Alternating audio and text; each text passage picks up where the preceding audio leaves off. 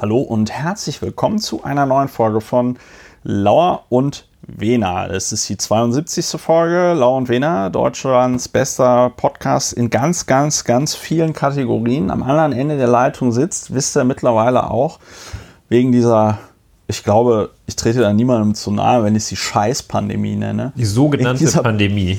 Die sogenannte Pandemie. Am Ende der Leitung sitzt mein Podcast-Partner, Namensgeber, Mitgründungsmitglied dieses Podcastes, der Berliner Strafverteidiger Dr. Ulrich Wehner. Hallo Ulrich. Hallo Christopher. Und jene Person, die du gerade so freundlich vorgestellt hast, unterhält sich über die wichtigen Dinge des Lebens mit Christopher Lauer, Historiker, Publizist, Mitglied des Berliner Abgeordnetenhauses AD und INSB zwar nicht nur in eigener Spe, sondern hoffentlich in Hoffnung vieler. Und ja, ebenfalls Namenspartner, wie könnte es anders sein? Gründungs-, Founding Father und ja, ja vor allem äh, so nah und doch so fern Podcast-Partner auch bei dieser Gelegenheit der In guten wie in schlechten, in guten wie in schlechten Zeiten. Ja. 72 Folgen, so schnell vergeht die Zeit. Ne? Mal sehen, ob es zur 100. Folge von Lauer und Wena schon einen Impfstoff gibt. Ja, das ist eine schöne Frage. Eine Laut Frage. Ähm, US-Präsident, sogenannter US-Präsident ja. Donald Trump, ja. soll es den ja noch vor der Wahl geben wahrscheinlich oder kurz danach. Ja, ich denke, ich denke, sein guter Freund Wladimir Putin wird ihm diesen Impfstoff rüberwachsen lassen. Ja, ja wir leben in verrückten Zeiten. Ulrich, die äh, Hörerinnen und Hörer, die uns zum ersten Mal hören, werden sich fragen, was ist Lauer und Wena? Also außer, dass es ein Podcast ist mit zwei extrem tollen, attraktiven Podcast, ähm, wie nennt man das, Hosts und auch einfach den besten Hörerinnen und Hörern der Welt. Ähm, was ist Lauer und Wena darüber ja. hinaus? Lauer und Wena ist die Welt. Lauer und Wena ist der Podcast der gleichzeitig Gesprächstherapie ist, der Podcast, der wahrscheinlich demnächst als Medizinprodukt kassenärztlich erstattet wird. Also gibt es auf Rezept dann. Und Lauer und Wehner ist das Mittel zur Bewältigung des Gegenwartswahnsinns. Das geschieht durch einfache oder mehr oder weniger einfache Erörterung der Dinge, die einen aufregen, nach dem Prinzip, nach der Methode, zunächst sich die Fakten zu betrachten und sich dann gegebenenfalls aufzuregen, wenn man das dann überhaupt noch muss. Also es ist Affektregulierung durch Gespräch unter strikter Trennung, mehr oder weniger strikter Trennung von Fakten und Meinung. Angelehnt an die jedem Juristen geläufige Trennung zwischen Sachverhalt und rechtlicher Wertung. Ja. Oder Tatbestand und Urteilsgründen. Ja. Ja. Das so, ist, das sind wir. Das ist, das ist gut. Und manchmal, wenn wir, äh, wenn wir entweder keine Lust haben oder wenn es, es sich meistens auch irgendwie selber erklärt, dann gehen wir direkt zum Meinungsteil über. Ja, und manchmal, manchmal erklärt es sich, ja. manchmal braucht man sie gar nicht mehr zu sagen. Ja. Äh, ja. Wir können das ja mal gleich versuchen ähm, mit den mit der Fortsetzung der, der Berichte aus dem spannenden Leben von Friedrich Merz können wir mal versuchen, ja. dass, dass wir das einfach nur berichten. Machen wir gleich. Genau, wir berichten Gucken das. Wir, das schaffen. Gucken wir mal, ob es sich von alleine bewertet. es ist so eine Faustregel, weißt du, so Sachen, wenn es um, um Dieter Nuhr geht oder Friedrich Merz oder Christian Lindner oder Hans-Georg Maaßen oder so, ja, ähm, oder Horst Seehofer, das sind meistens Dinge, die bewerten sich von selbst. Da muss man gar nicht mehr viel zu sagen. Ja. Und, Und wir machen es ausführlich, weil die Frage kam ja auch weil wir wollen, dass man diesen Podcast auch in 100 Jahren noch hören kann. Ja. Ja. Das ist Lauer und Wener. Eine Kategorie, die wir auch haben, aber die lange nicht mehr, die jetzt nicht genutzt worden ist, zumindest äh, bei dieser Folge nicht, ist das mit dem Feedback. Äh, ihr habt uns kein Feedback gegeben, das heißt, alle Hörerinnen und Hörer sind restlos glücklich und zufrieden. Wenn ihr irgendetwas habt, einen Hinweis, eine Idee, was, äh, worüber wir mal podcasten könnten, irgendeinen Wunsch, dann äh, meldet euch einfach. Ich muss aber mal die besten Hörerinnen und Hörer der Welt an dieser Stelle loben, weil ich hatte ja jetzt schon einige Male darum gebeten, dass wenn ihr ein iDevice habt, ihr äh, eine Bewertung hinterlasst bei Lauer und Wena auf äh, Apple Podcasts und oder eine Rezension. Und äh, ich freue mich, weil das funktioniert. Ganz viele neue Rezensionen. Ähm, äh, äh, bei Lauer und Wena auf Apple Podcasts. Zum Beispiel hier eine von dem User Sternchen Sternchen Yo und die Bewertung und die Bewertung ist, ist ein Spitzname. Top, Top Ebayer gerne wieder. Nein, ich könnte mir vorstellen, dass man Sternchen Sternchen Joe, warum sollte das ein Spitzname sein? Ich denke, so kann man sich äh, nennen. Top Ebayer gerne wieder. Ich denke, das fasst den Podcast auch super äh, zusammen. Oder was den Podcast auch, glaube ich, ganz gut zusammenfasst. Äh, äh, 79 Mona 79, ich denke, das ist auch ihr bürgerlicher Name, muss man mögen. Macht einen wahnsinnig oder man liebt es. Oder wie bei mir, mal so, mal so. Auf jeden Fall aktuell und informativ. PS, ich zahle noch nicht, also weiter anstrengen und manchmal vielleicht etwas mehr Konzentration und weniger im Leppi recherchieren. Ja, äh, das können wir höchstens ja, das ist eine versprechen. Einhalten, weiß ich nicht. Hier ist aber auch noch ein. ein, ein Darf ich ganz ähm, kurz, äh, ich möchte ganz kurz was äh, zu diesem du Feedback willst noch ganz sagen. kurz was sagen, ja. Also Feedback zum Feedback. Ja. Das hat mir sehr gut gefallen in dieser sachlichen Schlichtheit. Ja, das war das, gut, ne? Manchmal klingt es ironisch, was ich sage. In diesem Fall ist es aber nicht ironisch gemeint. Ja, fand ich, das war, hat mir das, das war tatsächlich gut gefallen. ein gutes Feedback, ja.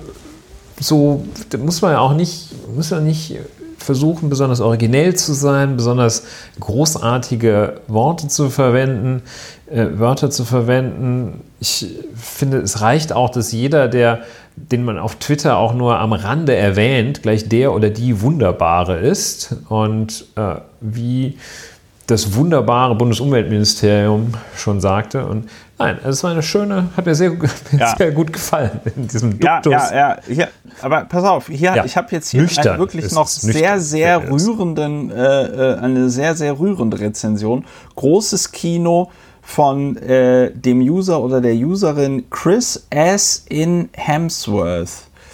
ähm, ich denke, das ist auch ein bürgerlicher Name. Ja. Ähm, wir, wir, kennen ihn alle den Vornamen Chris S. In. Chris S. In Hemsworth ist die verschollene Schwester von äh, Chris Hemsworth und Liam Hemsworth. Ähm, ja. Apropos Movie Trivia. Liam, Hem Liam Hemsworth und Chris Hemsworth haben beide vorgesprochen für den Tor bei, ähm, bei Marvel.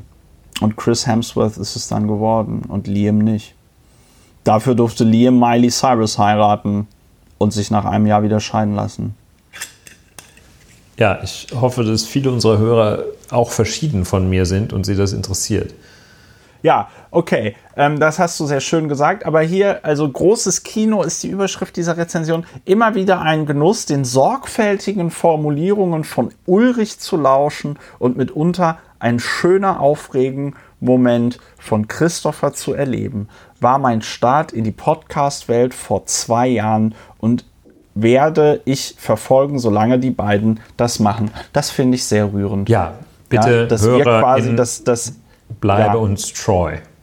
Dass wir, dass wir quasi so das erste Mal für eine Hörerin oder einen Hörer waren als Einstieg in die Podcast-Welt. Ja, äh, wie gesagt, also ähm, Feedback gab es ansonsten keins. Wenn ihr äh, unseren Podcast rezensieren wollt, äh, könnt ihr das machen. Ihr könnt uns auch eine Mail schreiben, kontakt at lauerundwener.de. Ja, ähm, wir haben dann äh, mal so, so Verschiedenes. Ne? Und da hätte ich nur ganz, ganz kurz Aber ich glaube, Ulrich, du wolltest heute auch wieder einen kompakten Podcast machen. Ne? Ich denke, wir äh, schreiten weiter voran auf dem Weg zum kompakten Podcast und machen heute Kom ein, ein sehr kompaktes Werk. Ja. Deutschlands kompaktester Podcast. Äh, 288 Neuinfektionen in Berlin, schreibt der Tagesspiegel äh, um 18.43 Uhr heute am 30. September. Und ähm, zum letzten Mal gab es so viele Infektionen. Ähm, nee, es gab einmal mehr so viele Infektionen an einem Tag. Und zwar ja. war das der 26. März, 292. Also Aber du sprichst von den diagnostizierten Fällen, die am Im Bundesland Berlin. Dienstag im Bundesland Berlin gemeldet wurden. Ja, von, von gestern auf heute. Ich weiß ja jetzt nicht immer, das sind dann immer die Zahlen, das ist ja die Gesundheitsverwaltung. Hast du mich jetzt wieder kalt erwischt? Naja, das sind die gemeldeten Neuinfektionen. Das heißt, ja, genau. das ist, ja, das sind ja nicht ja. ja das, die, die, haben es, sich natürlich. Es gibt natürlich noch mehr Leute. Nein, nein, ich will darauf hinaus, dass der Begriff ja, der gemeldeten Neuinfektion. Die, die, Dunkelziffer, die Dunkelziffer ist. Äh, ich lege großen ja. Wert auf die Begrifflichkeit dabei. Ja, es ist ja auch. Das, es ist ja auch toll, ja, Dass, du das, dass du das tust. Ich, Aber es sind trotzdem 200, 288 Neuinfektionen. So. Und äh, die Corona-Ampel ist damit, was die 7-Tage-Inzidenz angeht, bei Berlin, für Berlin ist sie auf Rot. 30,2. Also die Inzidenz sind die Fälle pro 100.000 Einwohner. So. Und der 4-Tage-R-Wert ist auf 0,93. Das heißt, es werden im Moment im Durchschnitt steckt eine Person nicht mehr eine weitere Person an. Und 2,4 Prozent der Intensivbetten in Berlin sind belegt. Aber da habe ich auch schon so 2,4 Prozent? Ja. Aha. Und äh, die Zahl hat sich in den letzten zehn Tagen verdoppelt. Am 20. September waren noch 53 Leute auf den, auf den Intensivbetten. Nee, die, nee das, ist, das ist falsch. Nicht die Intensivbetten, sondern im Krankenhaus behandelt werden muss. Die Zahl der Leute, die sich im Krankenhaus behandelt werden müssen wegen Corona, hat sich in zehn Tagen verdoppelt. Von? 53 auf 100. Ah ja. So, und äh, der Berliner Senat hat, so wie andere Bundesländer ja auch, also da hat sich dieses Gremium, über das wir hier schon ein paar Mal gesprochen haben, dieser Länderrat zusammen mit der Kanzlerin, äh, haben sich jetzt erstens auf Bußgelder geeinigt für den Fall, dass man sich in diese Listen nicht einträgt äh, in gastronomischen Betrieben. Ja, da muss man ja immer eintragen, hier, wie heißt man, Telefonnummer und so weiter und so fort. Äh, ich denke, die Polizei dürfte dazu beigetragen haben, dass äh, die Leute sich da irgendwelche Fantasienamen ausdenken. Denn es ist ja so, dass diese Listen auch von der Polizei zwecks Ermittlungen verwendet werden. Wenn man sich da jetzt falsch einträgt, gibt es ein Bußgeld. Ich glaube, ja. in Berlin ist es 50 Euro, in NRW sind es 250 Euro. Der Armin Laschet, der greift richtig durch, ne? Der greift richtig durch. Da, wo es, wo es wirklich keinem, wo es keinem wehtut, wo sowieso nie ein ja. Bußgeld verhängt wird, vielleicht drei, vier in Nordrhein-Westfalen. Ja. Da haut er richtig auf den Putz. Ja, ich frage mich ja so ein bisschen, wie wollen die, wenn jemand falsche Daten angibt und man nicht ermittelt Kommen Sie mal raus, Herr Mickey Maus da. Ja, genau. Herr Mickey Maus. Das und Haus hier Mickey Maus. genau, dann fahren die ins Disney-Ressort, dann fahren die ins Disney-Ressort nach. Ähm, Wir fahren jetzt sofort in die Schlupfstraße, da wohnt Mickey ja, Maus. Er hat die genau. Telefonnummer 666. Ja, ja, kann man sich, also okay, das ist Ja, frage ich mich halt tatsächlich, wie ermitteln die das? Wahrscheinlich mit einer, schön mit einer Funkzellenabfrage und Kameraüberwachung. Mit, äh, mit äh, Rasterfahndung wahrscheinlich. Euro, Eurohawk-Drohne. Gut, jedenfalls, äh, das Thema ist gar nicht so lustig. Äh, Berlin hat auch noch ähm, Maskenpflicht in Büros eingeführt. Allerdings nicht direkt am Arbeitsplatz, was ich so ein bisschen das ist so ein bisschen Pech beim Denken leider. Ich muss sagen, also dieses Thema habe ich nicht vorbereitet. Das ist nicht die eigentliche Meldung. Ich habe jetzt auch äh, so ein bisschen hinter dem Mond gelebt heute und auch ein bisschen am Wochenende. Ja. Ich kann aber sagen, dass diese Neuregelungen, das kann ich definitiv sagen, jedenfalls nicht so breit kommuniziert worden sind, dass sie mir geläufig geworden wären. Ja, äh, also ich sage. Seit wann ist es in Kraft getreten? Äh, also meiner Kenntnis nach. sofort, unverzüglich. Geht das sofort? Nein, aber. Äh, unverzüglich. Äh, unverzüglich. Aber äh, ich glaube, ähm, worauf ich ja eigentlich hinaus wollte, ist, das ist bestimmt total schön, wenn alle Leute innerhalb der Räumlichkeiten ihres Arbeitgebers auf dem Weg zur Toilette und so eine Maske tragen diese Maßnahme wird nur ein bisschen dadurch konterkariert, dass ähm, sie halt dann an ihrem Arbeitsplatz keine Maske tragen sollen, was dann ja Quatsch ist, wenn man zum Beispiel in einem Großraumbüro arbeitet oder so. Ne? Aber gut, muss ich dir nicht erklären. Ja, das ja. ist. Ich gucke mir das auch gerade an und ja, ja. Auch andere Länder, die ja sehr erfolgreich Corona bekämpft hatten, wie zum Beispiel Tschechien, kämpfen jetzt wieder mit dem Virus. Ähm, äh, Tschechien hat jetzt wieder den Notstand ausgerufen, um äh, ja, Maßnahmen treffen zu können gegen das Virus. Ähm, ist, ist interessant, weil die Tschechen hatten ja relativ schnell eine Maskenpflicht eingeführt, hatten damit sehr erfolgreich das Virus bekämpft.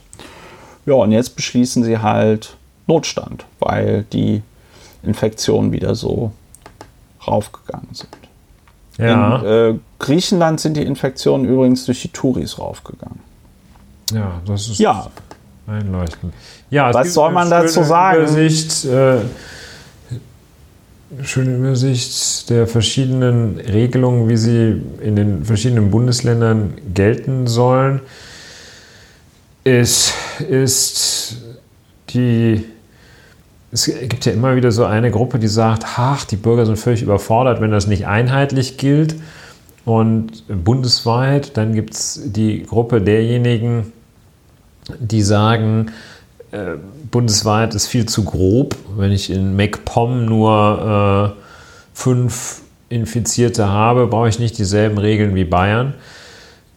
Im Ergebnis ist es so, dass das nun auch einmal Ländersache aktuell ist und äh, deshalb äh, so ein paar bundeseinheitliche Regelungen äh, informell zwischen der Frau Bundeskanzlerin und den Ministerpräsidenten und Ministerpräsidenten der Länder abgestimmt worden sind und ansonsten die einzelnen Länderfürsten und Fürstinnen ihre eigenen Regeln dort machen. Ich äh, glaube, es ist jetzt eher perspektivisch, kann man sich mal darüber unterhalten, ob das gut oder äh, schlecht ist, richtig oder falsch, dass das in Länderhand ist. Ich finde, es spricht vieles dafür, dass es dass das vernünftig ist, das auf äh, kleinerer Ebene äh, im Wesentlichen zu entscheiden.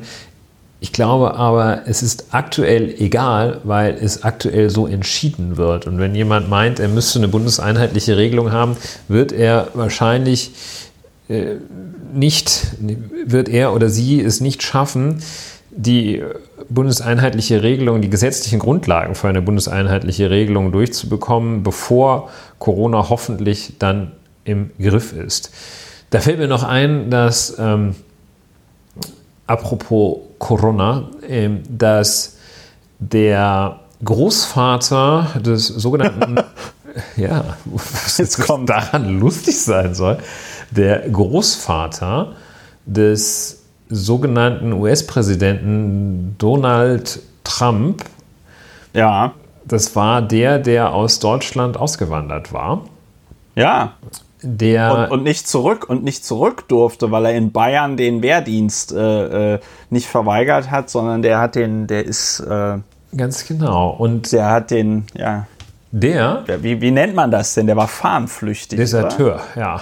Desa nee, wobei Deserteur ist, glaube nee, ich. Er hat ihn ja nicht angetreten. Wenn du nach dem, erst musst du rein, ja. damit du raus kannst, ja. Genau. Jedenfalls. Und er hat überhaupt nie angefangen. Jedenfalls der Großvater. Jener Herr, ich weiß leider gerade den Namen nicht. Ähm, nicht Trumpf hieß der doch. Ja, Friedrich also Trumpf, also glaube ich. Ähm, ich ja. So, das ist aber auch nicht das Entscheidende. Äh, gesichert ist, dass es der Großvater des sogenannten US-Präsidenten ist. Und der ist woran gestorben? Weiß ich, an der Grippe. An der spanischen Grippe. Schön. Ja. Also, ja, könnte die, sein, das zeigt, ja mal ein Beispiel dran. Das nehmen, zeigt, ne? dass der aktuelle, aktuelle Darsteller des US-Präsidenten, dass der, also dessen Geschichte, dem spricht man ja, dem spricht man ja alles ab, aber insbesondere auch äh, neben Moral spricht man ihm ja auch Geschichtsbewusstsein ab. Und da kann man sehen, äh, das ist in der Tat so dermaßen auf Null reduziert, dass der selbst, also bis zu, dass, dass selbst die historische Dimension mein, My Grandfather nicht überblickt. Kapiert er nicht. Ja, das ist, das ist auch deswegen, das ist ja auch deswegen extrem, weil es ihm ja, äh, also weil man das ja auch easy peasy so, könnte man eine Story draus basteln, um dann authentisch zu sagen, hier mein Vater mein Großvater starb an der spanischen Grippe und das ist alles ganz schlimm. Ja gut, aber ich muss mir jetzt keine Gedanken darüber machen, wie Donald Trump gut aussehen könnte. Darauf kommen wir später noch, nicht auf darauf, wie er gut aussehen könnte, sondern auf Donald Trump. So, äh, aber wir waren eigentlich bei Corona. Ja, das und da sind wir aber schon eine das war sehr kompakt, den man immer noch nachvollziehen kann. Den kann man nachvollziehen. Maskenpflicht in Büros äh, haben wir auch. Vielleicht das eine, was noch interessant ist, man fragt sich ja, naja, wir haben so viele ähm, äh, Infektionen, aber so wenig Tote. Erstens, es ist um zwei Wochen verschoben. Zweitens, das Infektionsgeschehen ist ja einfach ein anderes, denn man hat sich ja dazu entschieden, die Schulen wieder aufzumachen, ohne wie auch immer geartete, vernünftige Vorkehrungen zu treffen, die Kinder vor diesem Virus zu schützen. Ähm, und es sind mittlerweile, war eine Nachricht letzte Woche, glaube ich, bei der Tagesschau, dass in Deutschland mittlerweile 50.000 Schüler in äh, Quarantäne sind. Die Zahl muss ich nochmal verifizieren. Ähm, ja. Aber genau, ZDF ja, 50.000 Schülerinnen und Schüler wohl in Quarantäne. Lehrerverband schlägt Alarm. Ja, also ähm, äh, das bedeutet, es sind halt viele junge Menschen äh, krank und diese jungen Menschen kommen ja. mit dem Virus erstmal, erstmal besser, äh, besser klar. Äh, aber die Langzeitfolgen von Corona sind auch bei Kindern teilweise sehr, sehr übel und unschön. Deswegen, solange es keinen Impfstoff gibt, zieht euch eine Maske an und geht nicht auf Familienfeiern oder wie auch immer geartete andere Feiern in geschlossenen Räumen. Ja, hinzu kann man sagen, zieht euch warm an, denn die Grippewelle kommt. Ja, okay, das war jetzt ja. nicht so der Kern des Podcasts. Ja, ähm, Familienfeiern äh, nach Berliner Regelungen, äh, Familienfeiern äh, erlaubt, Familienfeiern äh, bis zu einer Teilnahme von maximal 50 Teilnehmern. Ja, das halte ich für komplett irre. In geschlossenen Räumen maximal 25. Bislang waren bei privaten Feiern im Innenbereich 750 Teilnehmer und äh, maximal 5000 im Außenbereich erlaubt. Das ist ja, äh, wusste, wusste jetzt ja auch nicht so genau. Äh, wusste ich gar nicht, meine ich. Ja, in geschlossenen Räumen maximal 25 Teilnehmer zusammenkommen. Ja, das, das ist das ist vollkommen crazy. Wir hatten doch jetzt, wir hatten doch jetzt, hatten wir, war das in Hamm oder wo? Es gab doch jetzt wieder einen größeren Ausbruch äh, in Bielefeld war das. In Bielefeld, wegen einer, auch wegen einer Familienfeier oder Hochzeit, glaube ich. 1700 Leute in Quarantäne bzw. in Isolation. Ja, das ist äh, auch mit diesen Familienfeiern, äh, das finde ich, auch, äh, find ich auch ohne weiteres nachvollziehbar, dass die vom Ablauf her ganz besonders gefährlich sind. Denn äh, dass, da, dass da die Tante Dingsbums, äh, den ist auch ihr bürgerlicher Neffen, Name, den sie seit sie einmal alle vier Jahre sieht, dass sie an dem Tag sagt, komm, einmal ist kein Mal und schwupps hat er schon so eine, so eine Tantenumarmung auf der Corona-Warn-App. Ja. Ja. Ja, Familienfeiern. Gut, gut, dass du darauf hinweist. Äh, weiterhin. Ja gut, ich meine, ich I'm preaching to the choir, wie der Engländer sagt, ne? Aber äh, es ist es ist schon allerhand, dass es Leute gibt, die irgendwie noch also ich meine, wir machen den Scheiß jetzt seit wann? Seit März, seit Ende Februar, ja, also seit sieben Monaten. Jetzt haben wir bald Oktober, also fast zehn Monaten. Und ich wundere mich halt noch immer darüber, dass es Leute gibt, die den Schuss nicht gehört haben. Was vielleicht eine gute Überleitung zu zwei Themen wäre. Du wolltest über, über über Gurte sprechen. Ja, über den Wollen wir jetzt über Gurte Das ist eine schöne sprechen? Überleitung. Ja, ja, wir sprechen, aber bevor wir über Sicherheitsgurte sprechen, sprechen wir darüber, dass man diesen Podcast finanziell unterstützen kann. Das ist mein Hinweis, den bringe ich jede Podcast-Folge einmal. Ähm, äh, ich freue mich darüber, äh, dass es viele, viele Leute gibt, die das machen. Ich würde mich sehr darüber freuen, wenn es noch viel, viel mehr Hörerinnen und Hörer gibt, die diesen Podcast finanziell unterstützen. Äh, die Möglichkeiten sind wie folgt. Entweder macht ihr einen Dauerauftrag oder ihr macht es über PayPal. Die Kontonummer steht auf der Webseite lauerundwener.de. Das PayPal steht auch auf der Webseite lauerundwener.de.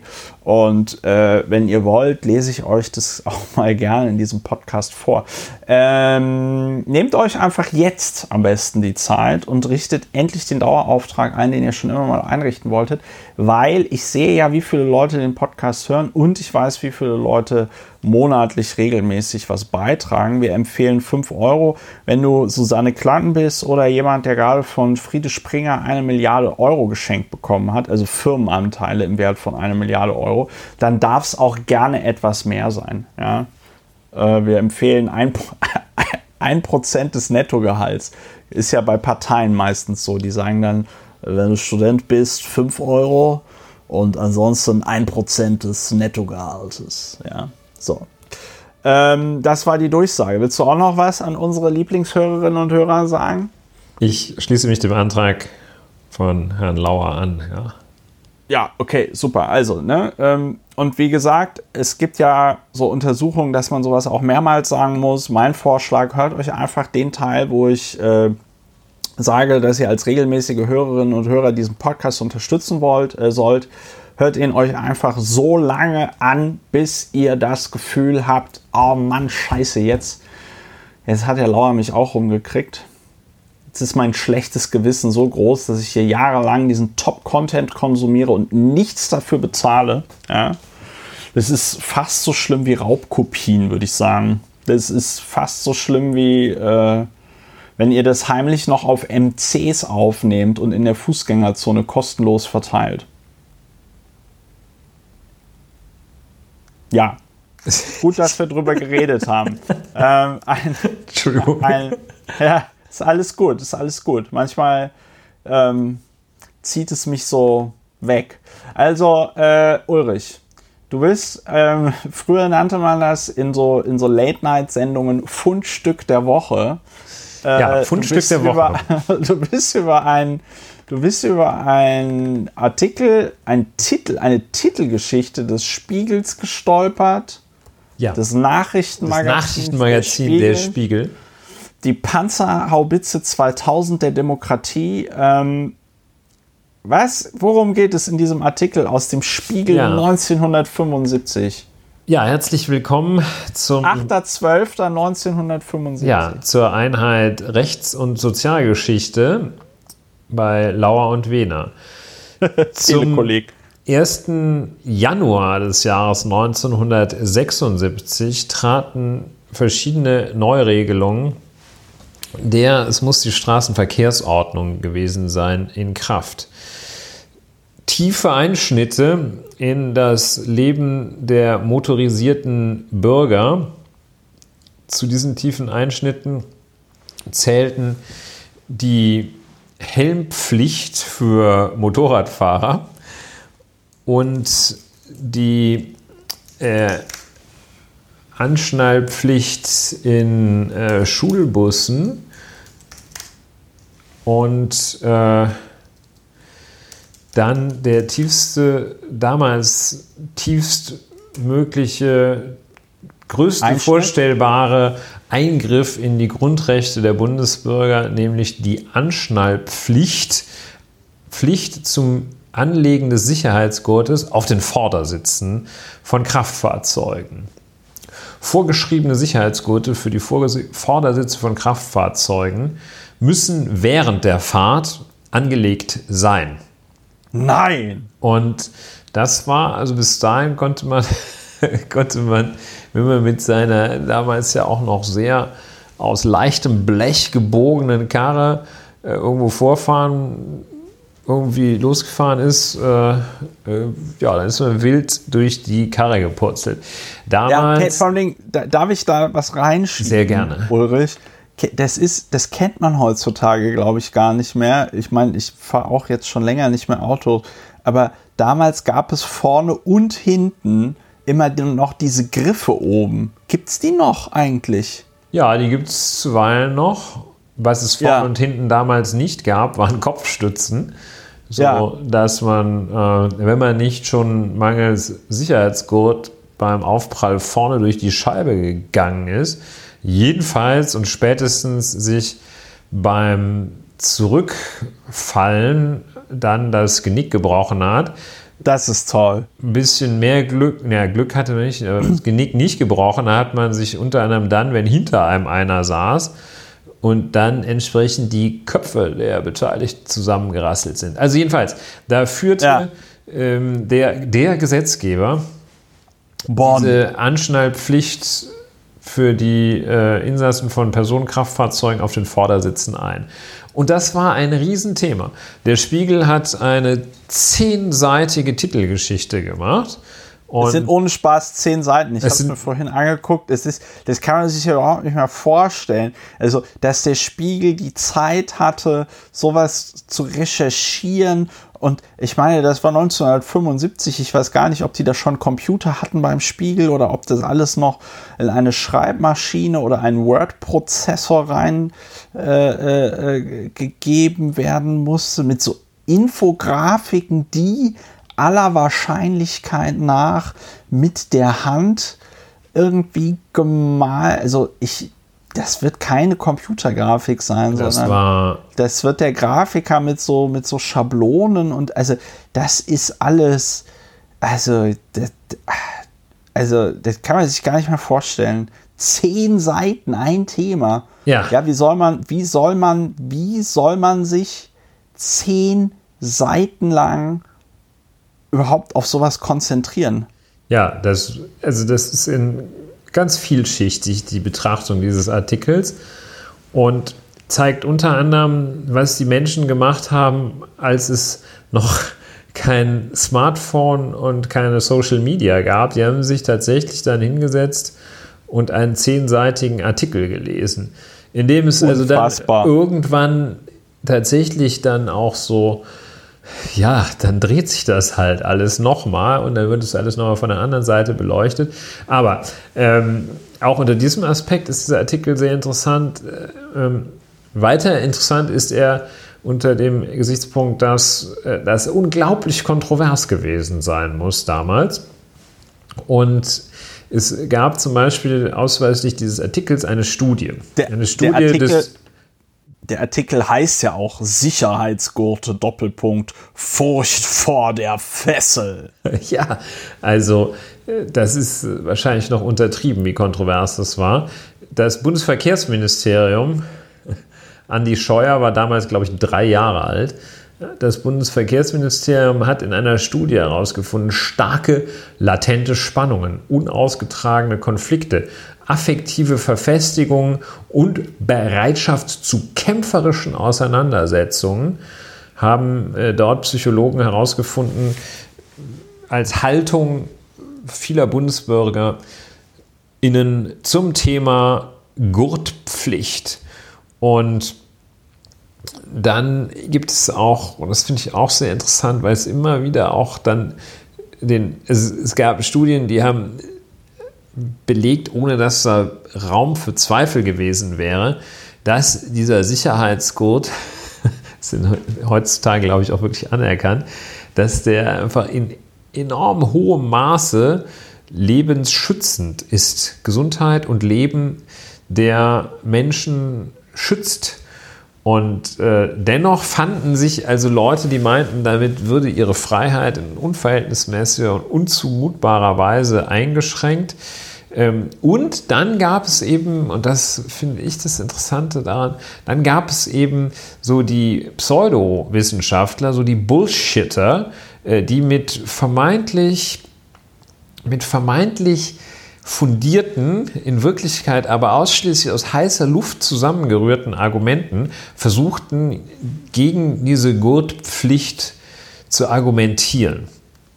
Und die haben dann, das findet sich auch in dem Artikel, in dem Spiegelartikel, in diesem jungen Spiegelartikelwerk, die haben dann die Situation insbesondere des Wassersturzes angeführt. Also den, ja, den Moment, zu dem der den, Mann, den gibt's in Frauen ja. fuhren damals wahrscheinlich noch nicht Auto. wahrscheinlich auch Und gar nicht Auto fahren. Allerdings so wie war es damals schon, dass Frauen dann jedenfalls keine Unfälle verursachten und schon gar keinen Wassersturz. Also wenn der Mann, der damals auch noch einen schönen deutschen Namen hatte, da hieß man noch nicht Kevin, wenn der also mit seinem Auto einen Wassersturz hingelegt hatte, ja, dann stand, ja. so war festzustellen, kommt, dann, dann ertrinkt der möglicherweise, weil er sich nicht schnell genug vom Sicherheitsgurt lösen kann.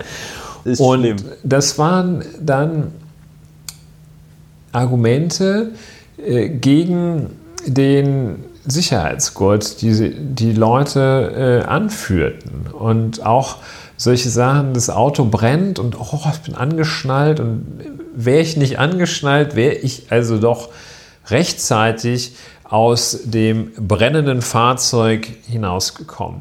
Dieser Spiegelartikel auch deshalb sehenswert, weil man so ein paar äh, Medienkampagnen ähm, sieht. Da hat sich allerdings auch nicht viel dran geändert. Äh, heutzutage sieht man ja auf der Autobahn vom Bundesverkehrsministerium, glaube ich, äh, initiiert, solche so, so, äh, so Public Awareness Raising Werbetafeln, die, da hat sich nicht viel dran geändert. Die waren damals, die sind heute genauso dämlich wie damals. Und äh, vielleicht aus diesem Spiegelartikel die zwei besten. Einmal so ein, ich glaube, eine junge, junge Frau ähm, und äh, auf dem Plakat zu sehen und daneben der Slogan Oben mit ist besser. Wahrscheinlich für die ganz Jungen unter uns in der Zeit als oben ohne gerade so äh, gerade so äh, in, in ganz schlimmen Kreisen äh, als Bestandteil möglicherweise der wilden Ehe aufgekommen war. Und das andere ist der Slogan Mama schnall den Papa an. Also ja. Was, es gab, was das, es gab das war wahrscheinlich die Mama auf dem Rücksitz oder die Mama ja. hatte sich sowieso schon angeschnallt, aber der Papa, ich brauch doch, ich lasse mir doch nicht sagen ich jetzt, äh, Ich war die 200 Kilometer, da muss ich mich schon nicht anschnallen. Wir also, fahren doch nur Landstraße. Ey. Also, also, meinst so. du, ich hast Mama, kein Vertrauen zu mir, Edeltraut? Also Mama schnallt den Papa an. Jedenfalls, ja, also ich finde bei den Mama, ja, bei den Mama schnallt den Papa an, finde ich super wie, wie, äh, wie auch unbedarft diese Werbekampagne äh, war, weil unten stand, das war wohl damals bei diesen ganzen ähm, Kampagnen, ne, also irgendwie da, da gibt es auch so, so Klick und so. Also man, man sieht das richtig oder man, es, man versucht visuell das Klicken des Anschnallgurtes irgendwie sichtbar zu machen. Äh, in dem einen Beispiel ist das ein Jäger, der hat also auch tatsächlich dann so einen mit einem Blättermuster bedruckten Anschnallgurt. Da hat man also versucht, das zu einem modischen Statement zu machen. Jedenfalls der Mama schnall den Papa an Aufkleber hat unten dann noch so stehen Clip an. Aber das so zusammengeschrieben, dass es Klippern dass man Klippern liest und Klippern klingt ein bisschen so wie irgendwas. Ich bin mir auch ziemlich sicher, dass es bei Ikea irgendwas gibt, das Klippern heißt. So, jetzt habe ich das gesagt, was ich sagen wollte. Ja, und, äh, also ja. was man dazu noch sagen kann, dieser Artikel ist wirklich äh, sehr, sehr profund äh, oder jedenfalls sehr vielseitig. Da kommen das also sind auch, auch zehn Seiten. Ja, und da kommen also diverse Psychologen, wie zum Beispiel tatsächlich der berühmte, äh, der tatsächlich berühmte äh, Psychologieprofessor Udo Undeutsch, äh, der da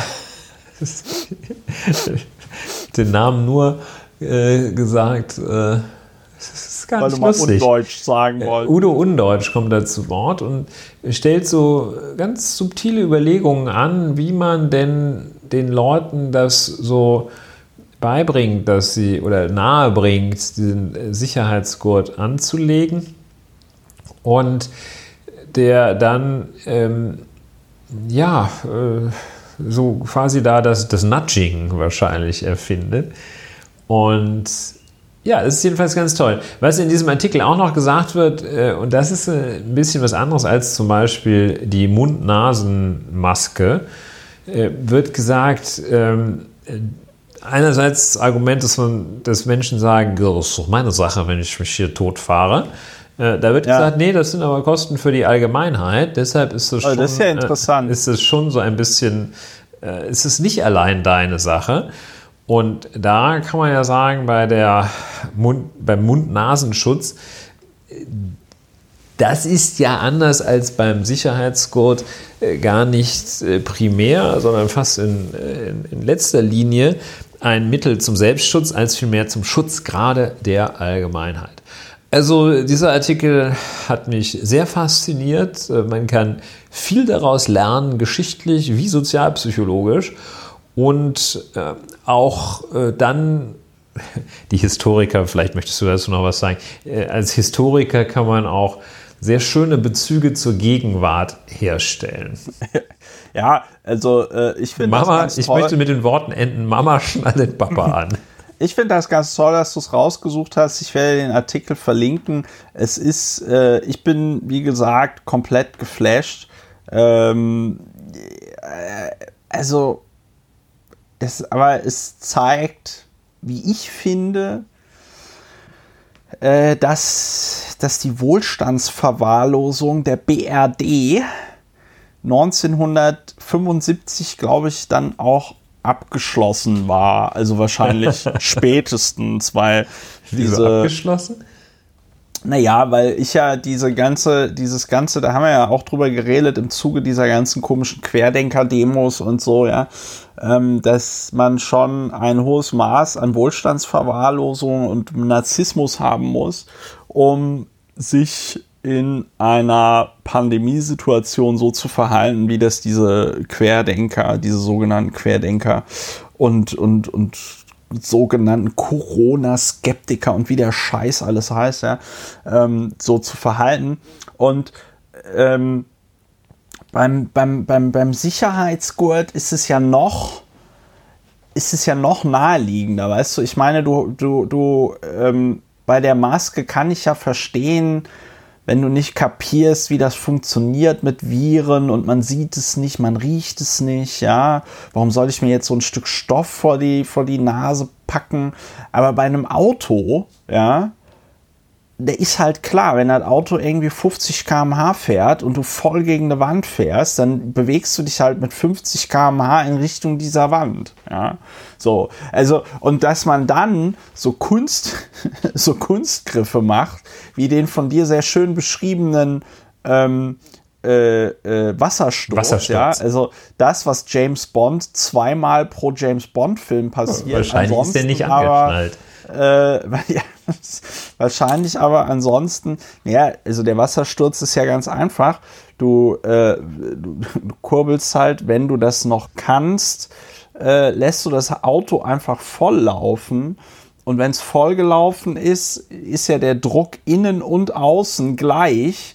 Und dann kannst du auch rausschwimmen. Und, ähm, ja, heutzutage ist ja, also ich würde das, das ist eine sehr Empfehlung, die wahrscheinlich einigen das Leben rettet, aber ich meine, die eigentliche Empfehlung ist doch, wenn nach Wassersturz Christopher anrufen, der sagt euch dann, wie er wieder rauskommt. Nein, aber die eigentliche, Empfehlung, die eigentliche Empfehlung ist natürlich kein Auto zu fahren, aber ähm, also das mit dem Wasserschutz, das Sturz, das ist ja fast rührend.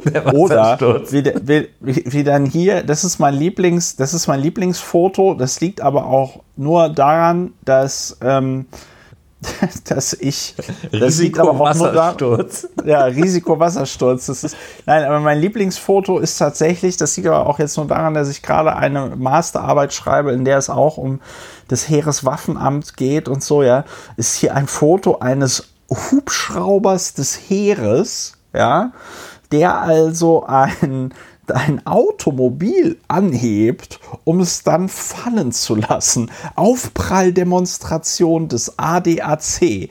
Appell ohne Eindruck. Ja, es scheint also die Leute nicht beeindruckt zu haben, was der ADAC da alles vorgeführt hat. Und es ist geradezu grotesk, dass es in den äh, 1975 anscheinend keine Prüf- und Teststände gab, um das irgendwie mal äh, ordentlich zu demonstrieren. Also. Ich meine, jeder kennt diese Zeitlupenfilme von Autos mit Crash-Test-Dummies. Also musste man bei der Bundeswehr anrufen, ja, äh, das, das ging dann wahrscheinlich 1975 noch über den kurzen Dienstweg. Da haben sich dann alte Kameraden kurz abgesprochen und ähm, dann gab es eine Aufpralldemonstration beim ADAC durch einen Hubschrauber des Heeres. Ja. Ja, allein dieses das Foto der Aufpralldemonstration, mit dem wahrscheinlich eine, ein Aufprall auf eine Mauer simuliert wurde. Denkst du, Ulrich? Mit einer ja, Geschwindigkeit von 50 Stundenkilometern, weil die Situation, ja. dass man mit seinem Fahrzeug senkrecht in die Erde reinfährt, die gab es ja selbst in den Mitte der 70er nicht. Ich bin in dem Artikel und dann müssen wir ihn verlassen wahrscheinlich, auch Weil wenn er heute eine kompakte auch, Sendung auch machen. wenn er uns fasziniert, äh, so dass wir ihn eigentlich am liebsten kurz ganz einmal vorlesen würden. Und ja äh, ist ein, ein Begriff, den ich äh, einfach in die heutige Zeit retten möchte, das ist der Zwangsgurt. Der kommt darin vor. Das also ja. der, der Zwangsgurt. Nicht die Zwangsgebühr, das ist der Zwangsgurt. Das heißt also, die Vertreter, ähm, diese, diese Pseudo-Freiheitskämpfer ähm, für für die, also für die wirklich großen Freiheiten, die kapieren sie überhaupt nicht und gehen erst recht nicht auf die Straße. Aber bei solchen Sachen wie äh, Sicherheitsgurt, Gesichtsmaske und Tempolimit, da grölen sie und gehen auf die höchsten Barrikaden und zünden krasseste Barrikaden an und wehren sich gegen den Zwangsgurt, nämlich gegen die harmlosesten Dinge beziehungsweise gegen die sinnvollsten Dinge überhaupt. Ja. ja. Und also auch, ich, ich komme immer noch muss, nicht davon runter. Ja, ich, ich komme auch nicht runter. Es ist, es ist, halt, es ist eine Goldgrube. Hab, also ja. auch eben die, die nach, nach gerade rührenden Versuche, die da geschildert wurden, den Menschen die das Anlegen des Sicherheitsgurtes durch Aufklärung, durch Überzeugungsarbeit, durch Appell an die Vernunft nahezulegen, die nach Auffassung und Erkenntnissen der zahlreichen in dem Artikel zitierten Psychologen, einschließlich des Gießener Psychotherapeuten Horst Eberhard Richter, eine Koryphäe der äh, Psychologie und Psychotherapie in der Bundesrepublik Deutschland, alle leider nicht wirken würden, so dass man gesagt hat, wir sind ratlos. Und dann hat man gesagt, jetzt greifen wir zu dem absolut unglaublich scharfen Schwert und führen diese Pflicht zum Anlegen des Sicherheitsgurtes ein. Ja. ja. Kann man, ich also find, wirklich, ich, ja. manche Ideen muss man dann einfach, da muss man einfach auch sagen, wenn so etwa 70 äh, bis 99 Prozent der Menschen, die sich damit fachlich auseinandergesetzt haben, wenn die sagen, hm, das, ist, das ist gut, dann kann man dem auch schon mal folgen. Dann muss man ja. nicht darauf abstellen, dass es noch ein Prozent von Leuten gibt, die sagen, was ist aber im Fall, dass das Auto brennend einen Wassersturz erlebt?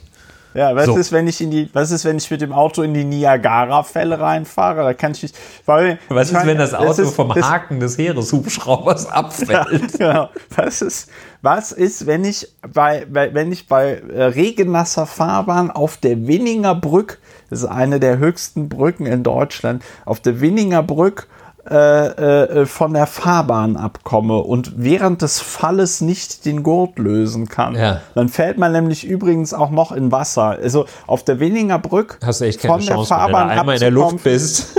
Das ist ein Lotteriespiel. Das ist ein Lotteriespiel. Aber was ich, was ich hier noch, ich muss gleich, ich muss das zitieren, weil das ist, das ist wirklich, das ist so, als ob die, man müsste eigentlich das Wort Gurt durch Maske aus äh, ersetzen und dann könnte man das einfach heute auch wieder vorlesen. Hier, jetzt, jetzt, jetzt geht es um Folgendes. Wenn etwa das Gurtband, jetzt redet hier ein Chirurgieprofessor, ja, äh, äh, den, der Nachteile der, und Risiken des Anschnallens haben selbst engagierte Gurtbefürworter wie der Chirurgieprofessor Gögler entdeckt. Ich meine, was ich geil finde an diesen ganzen Beispielen ist, das muss man vorweg sagen, die Alternative ist, dass du dich, wie erwähnt, mit Karacho vollkommen in eine Wand reinbewegst. Aber jetzt kommen die richtigen Risiken des, des Gurtes. Wenn etwa das Gurtband, wie es häufig geschieht, zu locker umgelegt wird, kann es sich bei Belastung wölben und dann wie ein Drahtseil auf den Körper einwirken, wobei schon bei geringen Aufprallgeschwindigkeiten schwere Verletzungen möglich sind. Ja, ey, also das, das so, Alli Allianzprofessor und Hook-Unfallforscher, was die da aufgefahren haben für Experten, ey. Weißt du, heute, heute reicht das, wenn du einen Twitter-Account hast, ja, weiß ich nicht,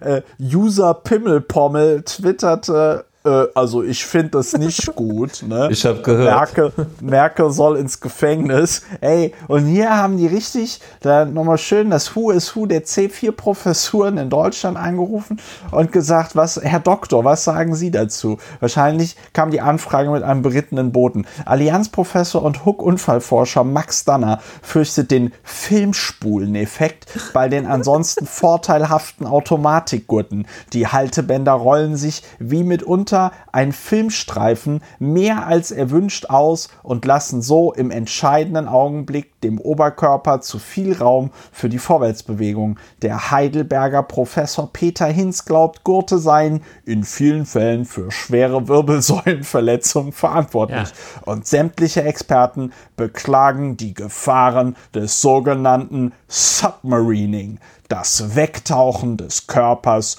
unter dem Beckengurt. Dö, dö, dö. Ja, Submarining auch. Geil, äh, das, das, ist allerdings. Na, Ulrich. Nicht, dass unsere Hörerinnen und Hörer durcheinander kommen. Das mit dem Submarining, das ist, damit ist nicht der Wassersturz gemeint. Das ist ja, wichtig. Und das ähm, das, ein, ein Aspekt auch noch sehr interessant äh, in dem Artikel, da wird dann eine Studie angeführt, die zum Ergebnis hatte, dass bei bestimmten Unfallschäden, Unfallsituationen der Sicherheitsgurt den Verletzungserfolg nicht vermindert hatte. Also möglicherweise, wenn das Auto aus 35 Meter Höhe von einem Hubschrauber abgeworfen wird, haben die festgestellt, und in dieser und in anderen Konstellationen verhindert der Gurt kein, verhindert der Sicherheitsgurt, die, verringert er die Unfallfolgen nicht.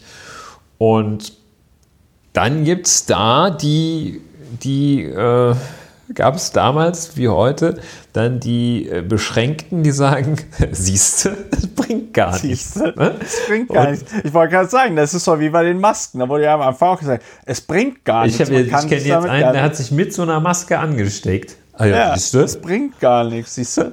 Ist ja genau wie mit ist ja genau wie mit Kondomen, die bringen ja auch nichts. Ne? Ja. Ich kenne also. einen, äh, der hat und so weiter. Äh, das äh, spare ich uns jetzt. Also ich glaube, wir müssen uns von diesem äh, Artikel losreißen. Wir, wir wollen heute denn ansonsten würde man uns morgen davon losfräsen müssen wahrscheinlich, wenn wir jetzt noch länger an dem Artikel bleiben. Unter Wasser. So, ähm, Klippern ist eine Couch.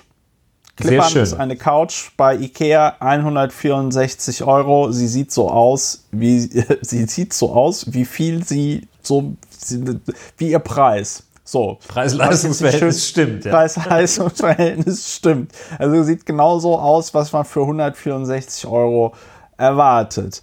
Ja, äh, 164 Euro, da fällt mir, fällt mir keine gute Überleitung ein, außer dass wir über den Kanzlerkandidaten der Herzen äh, Friedrich. Friedrich Merzen. Ich Doch, habe die Überleitung. LB, ich wollte die West-LB für 5000 Euro am Tag verkaufen. Es ist mir aber nicht gelungen. Ich habe trotzdem ein kräftiges Beraterhonorar kassiert. März. Dieser Mann. Vielleicht können wir ihn auch noch vorstellen als das, äh, den, den reichsten Angehörigen der Mittelschicht der Welt der reichste Angehörige der Mittelschicht der Welt. Ich habe neulich was Geiles gelesen. Ähm, ich weiß gar nicht, ich weiß jetzt leider gar nicht mehr, welche ähm, Institution da war. Ich glaube irgendwas von der UNO. Aber wenn du, wenn du in, wenn du, wenn du 30 bis 40.000 Euro netto verdienst, ja, im Jahr. In der Woche. Arbeite ich noch bei Springer oder was? Nein, aber dann, aber dann ähm, gehörst du zu den oberen 10 Prozent äh, äh, global. Das fand ja, ich ganz damit interessant. gehörst du ja schon zu den oberen 30 in der Bundesrepublik. Ja, schlimm genug, aber ich fand, das hat nochmal die Perspektive ein bisschen. Ähm, Oder weiß ich gesetzt. nicht zu wie viel. Ja, in der Tat. So, also, äh, wir reden über Friedrich Merz, Fritze. Der, letzte, der, der letzte Woche ganz, ganz, es wurde ihm ganz böse mitgespielt. Ja, böswillig. Er, äh, böswillig war das. Also es war ganz, ganz schlimm. Also nachdem er, äh, nachdem er Homosexualität mit illegalen Dingen in Verbindung gebracht hat und Kindsmissbrauch, äh, wurde er da ganz böse in die 50er Jahre Ecke gestellt. Komisch. Oh, komisch. Komisch, komisch, komisch, komisch. Und wir haben letzte Woche drüber gesprochen. So, jetzt aber hat unser. Die Wende. Die Wende. Jetzt die Wende, denn äh, Friedrich Merz, dem seine Frau. Ja, Charlotte. Wobei wir ja nicht, wobei wir ja eigentlich noch immer nicht wissen, ob Friedrich Merz und seine Frau Charlotte, ob sie heterosexuell sind. Das ist ja Privatsache. Das ist Privatsache. Oder ob das möglicherweise so eine neumodische, ähm, wie sagt man das? Gemeinschaft ähm, ist von so zwei homosexuellen Pärchen, äh, die dann halt Kinder haben wollen. Ja. Man weiß es nicht. Also jedenfalls äh, Friedrich Charlotte. und Friedrich und Charlotte. Nachdem der Friedrich, äh, das kann man, äh, das ist objektiv keine Wertung, nachdem der das in der letzten Woche so richtig versemmelt hatte, dann äh, kommt Charlotte Merz, seine Frau, und äh, offenbar ähm, in dem Bestreben, das Image des Friedrich Merz vielleicht doch noch irgendwie zu retten. Sie gibt, ein, gibt der Bunte ein Interview. Man muss zunächst sagen, Frau Charlotte Merz ist von den äußeren Daten her eine, ja, eigentlich ganz beachtliche, also alle Menschen sind beachtlich, aber Charlotte Merz hat also äh, durchaus ihren Weg äh, gemacht. Sie ist Direktorin des Amtsgerichts Arnsberg. Äh, Frau Charlotte Merz ist äh, demnach Juristin, Juristin. Richterin und Chefin, die Gerichtspräsidentin bei seinem Amtsgericht ist die, die Verwaltungschefin des Amtsgerichts Arnsberg. Arnsberg, die, die Stadt, in der der Fritz ja damals auch schon mit Mofa den Wheelie gemacht hat. Und äh, da ist sie also berufstätig, äh, immerhin, ne? Und ja. Hat jetzt also Einblicke in äh, das, was ihr Ehegatte noch in der letzten in, Woche als in, Privatsache bezeichnete, in gegeben. Ihr Sexleben. So, ich muss aber ganz kurz, ich muss aber ganz kurz noch hier einschieben. Das finde ich sehr bemerkenswert. Da sieht man mal wieder, wie sehr die Welt doch äh, oder was, was Google alles anrichten kann. Wenn man Charlotte Merz googelt, kommt so eine Infobox äh, die automatisch durch Google erstellt wird. Und dann steht da unten drunter, also ne, steht also der Name, ich glaube, wenn man Christopher Lauer googelt, äh, steht wahrscheinlich irgendwie ehemaliger Politiker oder Politiker. Politiker steht bei mir noch. So, und bei Charlotte Merz steht Ehefrau von Friedrich Merz. und das finde ich ist ein bisschen undersold. Ähm, wenn man in Betracht zieht, dass sie da die äh, Chefin vom Amtsgericht in Arnsberg ist, weil das wird man ja auch nicht durch dadurch, dass man die Frau also, von Friedrich Merz ist. Ich glaube, ich glaube die wenigsten das, haben sich zur Präsidentin oder zum Präsidenten eines deutschen Amtsgerichts hochgeschlafen. Das ist, glaube ich. Ich glaube nicht. auch, dass es einem zum Nachteil gereicht, also das ist, als die Frau von Friedrich Merz. Ich meine, sie ist ja nicht Programmdirektorin äh, der ARD oder so etwas geworden. Stimmt, so wie die Tochter von, haben wir heute gar nicht drüber geredet, aber die Tochter von. Äh, letzten Mal äh, geredet, oder? Nee, haben wir auch nicht drüber geredet. Da haben wir nur drüber gechattet diese Woche, lieber Oliver Ulrich. Äh, die Tochter von ähm, äh, Wolfgang Schäuble, die die Ehefrau von dem äh, Innenminister Baden-Württembergs Strobel ist, den wir hier ja auch schon äh, außer Konkurrenz für seine absolut menschenverachtenden Äußerungen ausgezeichnet haben in Bezug auf das abgebrannte Flüchtlingslager in Morian. Diese Frau Strobel ist jetzt also Programmdirektorin der ARD. Wir sagen herzlichen Glückwunsch und ähm, die Familien-Connections hatten damit Sicherheit nichts mit zu tun. So, Charlotte Merz, Ehefrau von Friedrich Merz, Ulrich, du hast dir das Interview in der Bunten durchgelesen. Nein, Was so weit geht? bin ich nicht gegangen. Ich habe also das nochmal in, in so eine Art äh, Konzentration, so als eingekochte, reduzierte Soße ja. gewissermaßen in der Zeitschrift Die Welt äh, angeschaut. Das ist das, die Zeitschrift Die Welt für die jüngeren äh, Hörerinnen Welt, und Hörer. meine ich. Ähm, ist ein, es ist ein Fanzine. Es ist eine Friedrich Merz Fanzeitschrift. Also sollte das, sollte das dem Ziel, eigentlich ist ja Springer äh, und äh, damit auch Welt, äh, sind ja, also fast Groupies jedenfalls, glühende Anhänger des Fritz Merz. Ähm, das was die hier machen, geht in dem Sinne, na gut, auf mich zielen sie auch nicht ab. Ich finde, das geht völlig daneben. Aber der Artikel in der Welt hat die Überschrift, er geht auch einkaufen oder bügelt seine Hosen selbst.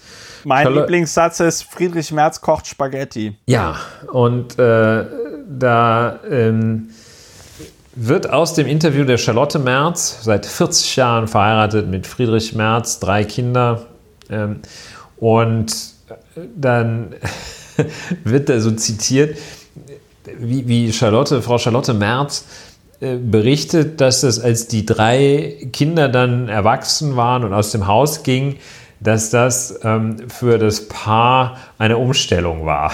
Sagt er, das ist ja wirklich. Und im Keller ist in derselben Zeit ein Spaten umgefallen. Also so auf diesem Niveau ist das. Aber ähm, sehr wichtigster Satz, den hast du jetzt äh, richtigerweise, äh, weil du ihn nicht länger für dich behalten konntest und wolltest, hast du gesagt, Charlotte Merz lobt im Interview auch die Kochkünste ihres Mannes. Jetzt ein Zitat aus der Welt der Charlotte Merz. Spaghetti frutti di mare ist sein Lieblingsgericht. Das gelingt immer und schmeckt auch mir gut, sagt sie. Und er geht auch einkaufen oder bügelt seine Hosen selbst. Er und muss er das ja auch alles machen, wenn er allein in Berlin ist. Das Paar gehe oft wandern und fahre viel mit dem Rad. Uiuiuiuiui. Das ist also, ich unterstütze meinen Mann, auch weil ich glaube, dass er gut für Deutschland ist, dass er etwas bewirken kann.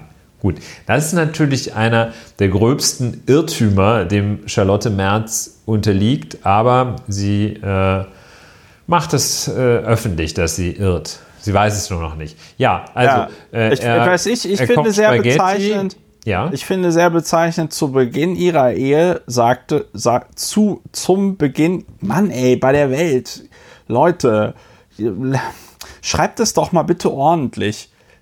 Über die, nicht zum Beginn ihrer Ehe, sagt Charlotte Merz, sondern Als über den Beginn ihrer, also, also, ist egal. Also, auf jeden Fall sagt Charlotte Merz über den Beginn ihrer Ehe. Damals war ja schon unser erstes Kind unterwegs und da war uns sofort klar, wir würden heiraten.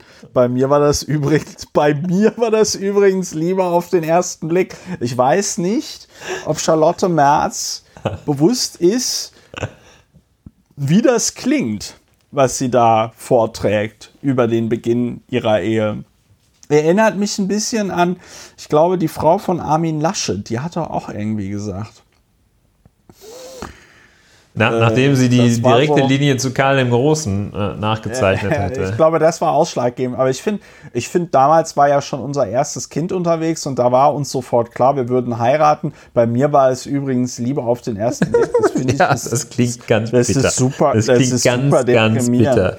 Das ist super deprimierend. Also, äh, ich meine, wenn die jetzt gesagt hätte, wenn die jetzt gesagt hätte, ach, wissen Sie was, das mit der Ehe, das haben wir vor allem Dingen gemacht, äh, wegen, wegen dem, Ehegattensplitting, wegen dem Ehegattensplitting und das ist auch besser, wenn jetzt einem von uns beiden was passiert, ne? Aber äh, äh, ich sie hat find, nämlich noch das, damals studiert. Ja. Ne? Kind und Studium unter einen Hut zu bekommen, sei nicht einfach sie war, gewesen. Sie war quasi alleinerziehende Mutter. Ne? So, ähm, mein Tagesablauf bewegte sich zwischen Wickeltisch und Schreibtisch. Also jedenfalls muss man sagen, der Friedrich ist zwar ein sehr, sehr progressiver Mann, der seine Hosen selbst bügelt und auch einkaufen aber die, geht. Aber vor 40 Kinder. Jahren hat er den Wickeltisch ähm, doch lieber, wie es damals üblich war, gemieden.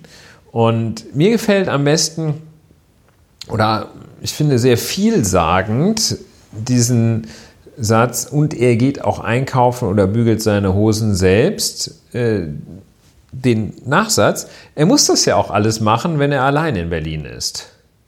Das heißt, ja, das wenn man heißt, diesen wenn Gedanken mal ist, etwas weiter spinnt, wenn ja. er in Arnsberg ist, macht natürlich. Dann macht das die macht Frau. sie das.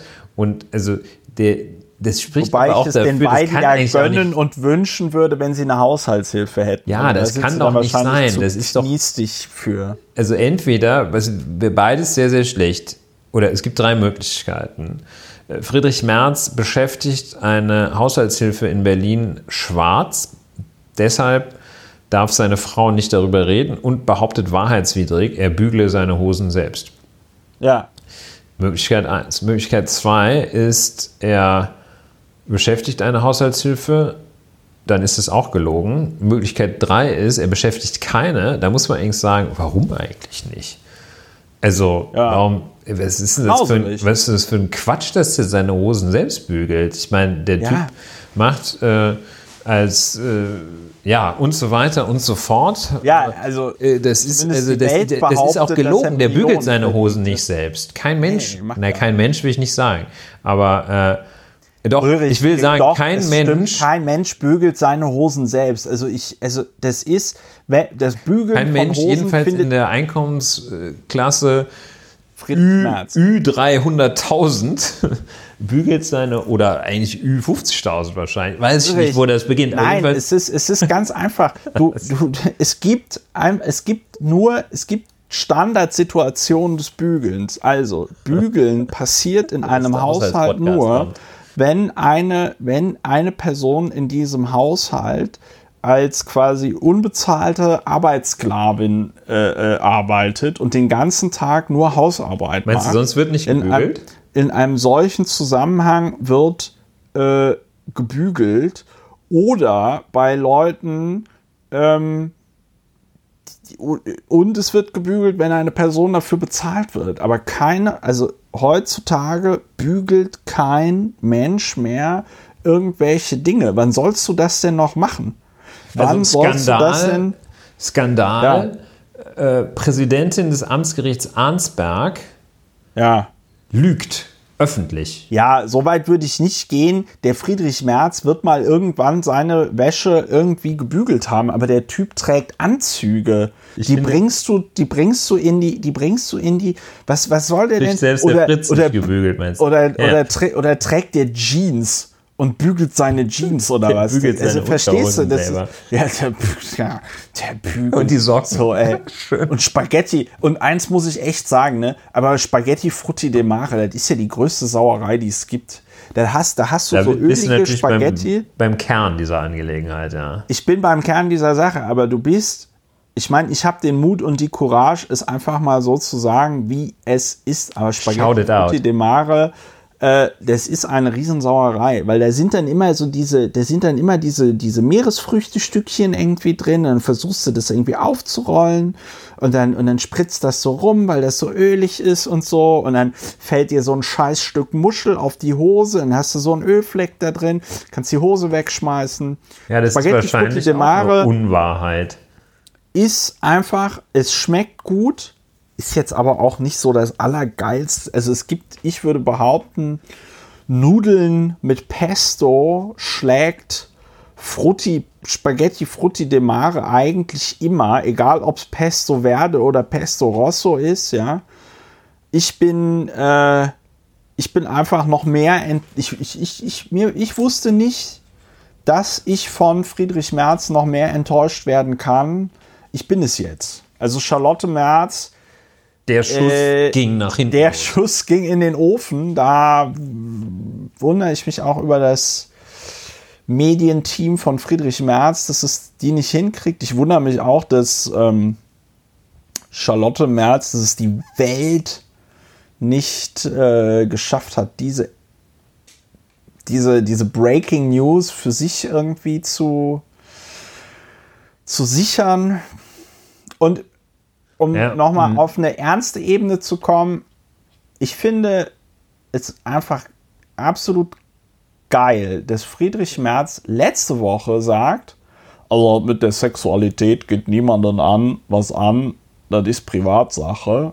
Und eine Woche später erzählt seine Frau. Von den Frutti di Mare-Orgien, wie von, da in der Soße Fru liegen von, beide. Ja, von, von den Frutti di Mare-Orgien, von, ähm, von ihrem Privatleben. Also es ist, ja, es ist ja nicht mal so, dass sie, also und natürlich wird da auch klar durch die Kinder und so, naja, wahrscheinlich werden der Fritz und die Charlotte, ne, dann werden die schon Bunga Bunga gemacht haben, dann werden die schon hetero sein. Ne?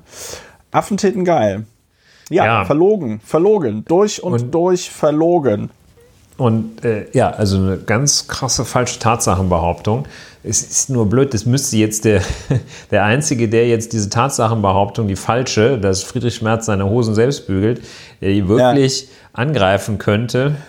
Wir ahnen es, ist Friedrich Merz, Merz selbst. Ne? Wir, wir, legen es aber halt auch, wir legen es in, aber auch einfach sehr hart darauf an, in diesem Podcast zu, aus Promotion-Gründen mal verklagt zu werden. Naja, gut, ich meine, wir, wir wiederholen ja nur das, was Frau Charlotte Merz gesagt hat. Äh, also wir behaupten jetzt auch, Friedrich Merz bügle seine Hosen selbst und hoffen darauf, dass wir abgemahnt werden. Und äh, ja, äh, feel free. Und äh, auch Herr Merz bitte, wenn Sie das hören. Ich ja, würde noch also einen, würde, mindestens einen, einen Gedanken dazu äußern ja. wollen, ähm, dass nämlich auch diese, diese Schablonen, die dafür verwendet werden, die Indizien, die Frau Charlotte anführt, um zu zeigen, dass er ein moderner Mann ist, das sind die Indizien, die allenfalls bis Ende Mitte der 90er Jahre, wenn überhaupt, eher bis Mitte der 80er Jahre, darauf hinweisen konnten, dass es sich tatsächlich um einen vergleichsweise aufgeklärten modernen Mann handelt, die aber heutzutage äh, vollkommen wirkungslos sind, wenn es darum geht, zu belegen oder darauf hinzudeuten, dass es sich um eine zeitgemäße Haltung zur Menschheit und äh, zum weiblichen Teil der Menschheit handelt, äh, nämlich äh, also in den 80ern konntest du sagen, Mensch, der Horst, das ist eine richtige, da hat die Erika aber Glück gehabt mit dem Horst, der bügelt seine Hosen selbst und geht auch einkaufen. Muss er ja auch manchmal, wenn er allein in Gastrobrauxel ist. Und äh, das ist, äh, das ist äh, seinerseits vollkommen aus der Zeit gefallen, das allein Einkaufen eines Mannes und das angebliche Hosenbügeln als Anzeichen dafür zu nehmen, dass er nicht hoffnungslos also, rückständig wäre. Also mit anderen würde, Worten. Ich, aber ich würde sagen, äh, ich glaube, Charlotte und Friedrich sind ein gutes Paar.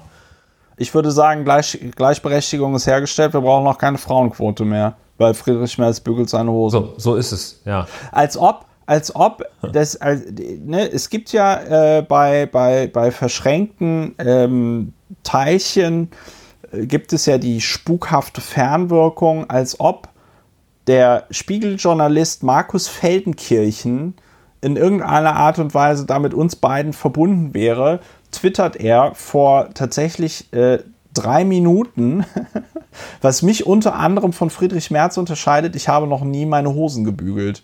Und ähm, das ist genau natürlich Wasser auf meine Mühlen. Niemand bügelt seine Hosen. Frau Merz. Wenn ihr eure Hosen bügelt. Lügt. Genau, also lügt ist ein scharfes Wort. Also vielleicht hat er sie auch äh, angelogen und sie ist das Opfer. Aber jedenfalls denke, ist es eine falsche Tatsachenbehauptung. Ob wissentlich denke, von Frau Charlotte oder, oder äh, ob Frau Charlotte einfach nur das undolose Werkzeug des Friedrich Merz ist, um diese schamlose Behauptung aufzustellen, er bügle seine Hosen selbst, das wissen wir nicht, aber es ist eine falsche Tatsachenbehauptung und dabei brauchen, bleiben wir. wir wir brauchen ein Ausstiegsprogramm für Charlotte Merz. So, und jetzt kommen wir zum nächsten Thema, sonst bleiben wir hier. Aber bleiben wir hier schon wieder ja, hängen an so einem faszinierenden Thema. Und dabei wollten wir heute einen kompakten, wir wollten einen kompakten Podcast machen. Ja. So, kommen wir zum äh, stehen. Komm, kommen wir kommen wir zum besonderen Schmankerl unseres heutigen Podcastes äh, weil wir haben ja jetzt, wir haben jetzt über März geredet, wir haben über Anschnallgurte geredet, wir haben über Maskenpflicht und Corona geredet, wir haben darüber geredet, dass die besten Hörerinnen und Hörer dieses Planetens äh, bitte einen Dauerauftrag einrichten sollen, um diesen grandiosen Podcast zu unterstützen. Und jetzt reden wir über das, über das heute witzigerweise, aber ich saß heute auch nicht so viel am PC.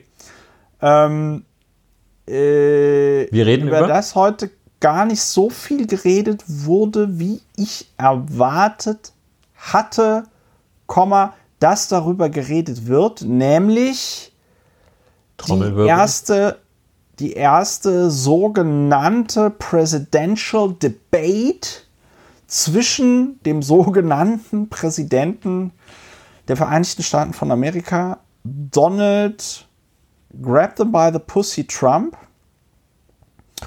und dem ehemaligen Vizepräsidenten Joe Biden. Beide im, äh, in der Blüte ihres, ihres Lebens mit jeweils, ich glaube, Mitte 70. Ja. Joe Biden ist äh, irgendwas 77 zwischen, Jahre. Irgendwas zwischen zwei und vier Jahren älter als Bill Clinton, William Jefferson Clinton. Und William Jefferson ja. Clinton war vor 20 Jahren Präsident. Naja. Ja. Joe ja. Biden. Ja, Joe Biden. So, und jetzt ist natürlich die interessante Frage, wie, wie, wie, wie, nähert man sich, wie nähert man sich dem?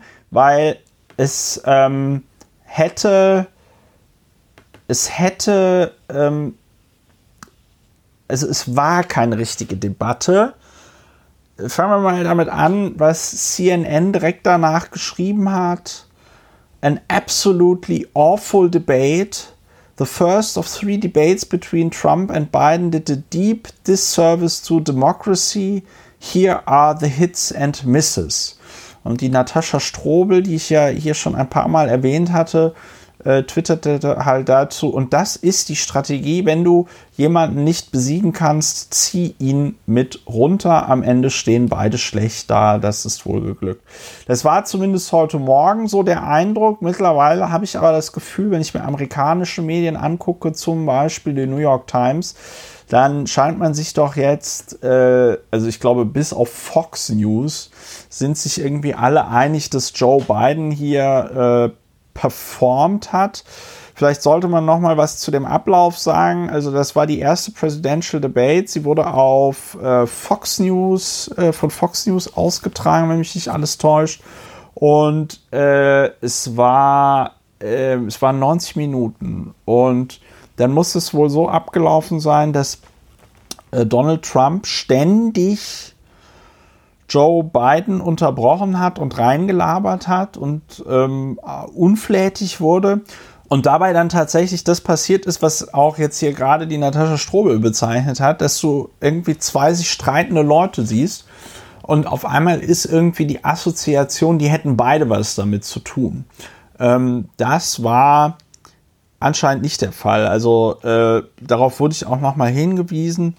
Auf Twitter eine Followerin wies mich darauf hin und sagte, nee, es war eben nicht zwei weiße Männer brüllen sich an, sondern es war asymmetrisches Gebrülle. Trump war derjenige, der die ganze Zeit brüllt und ähm, äh, Biden hat halt so rumgebeidend, ja, also der war da so ein pupsnormaler Politiker, wie man das so erwartet, der halt gesagt hat, ja, ich würde gegen dieses, jenes tun und auf Corona würde ich so reagieren und so. Äh, es gab ein paar bemerkenswerte Momente in dieser Debatte, nämlich äh, Donald Trump wurde gefragt, ob er sich denn von äh, White Supremacists und White Supremacy ähm, also dieser militanten, rechtsextremen Vorstellung, die es gäbe Rassen, es gäbe eine weiße Rasse und dass diese weiße Rasse allen anderen Rassen überlegen wäre.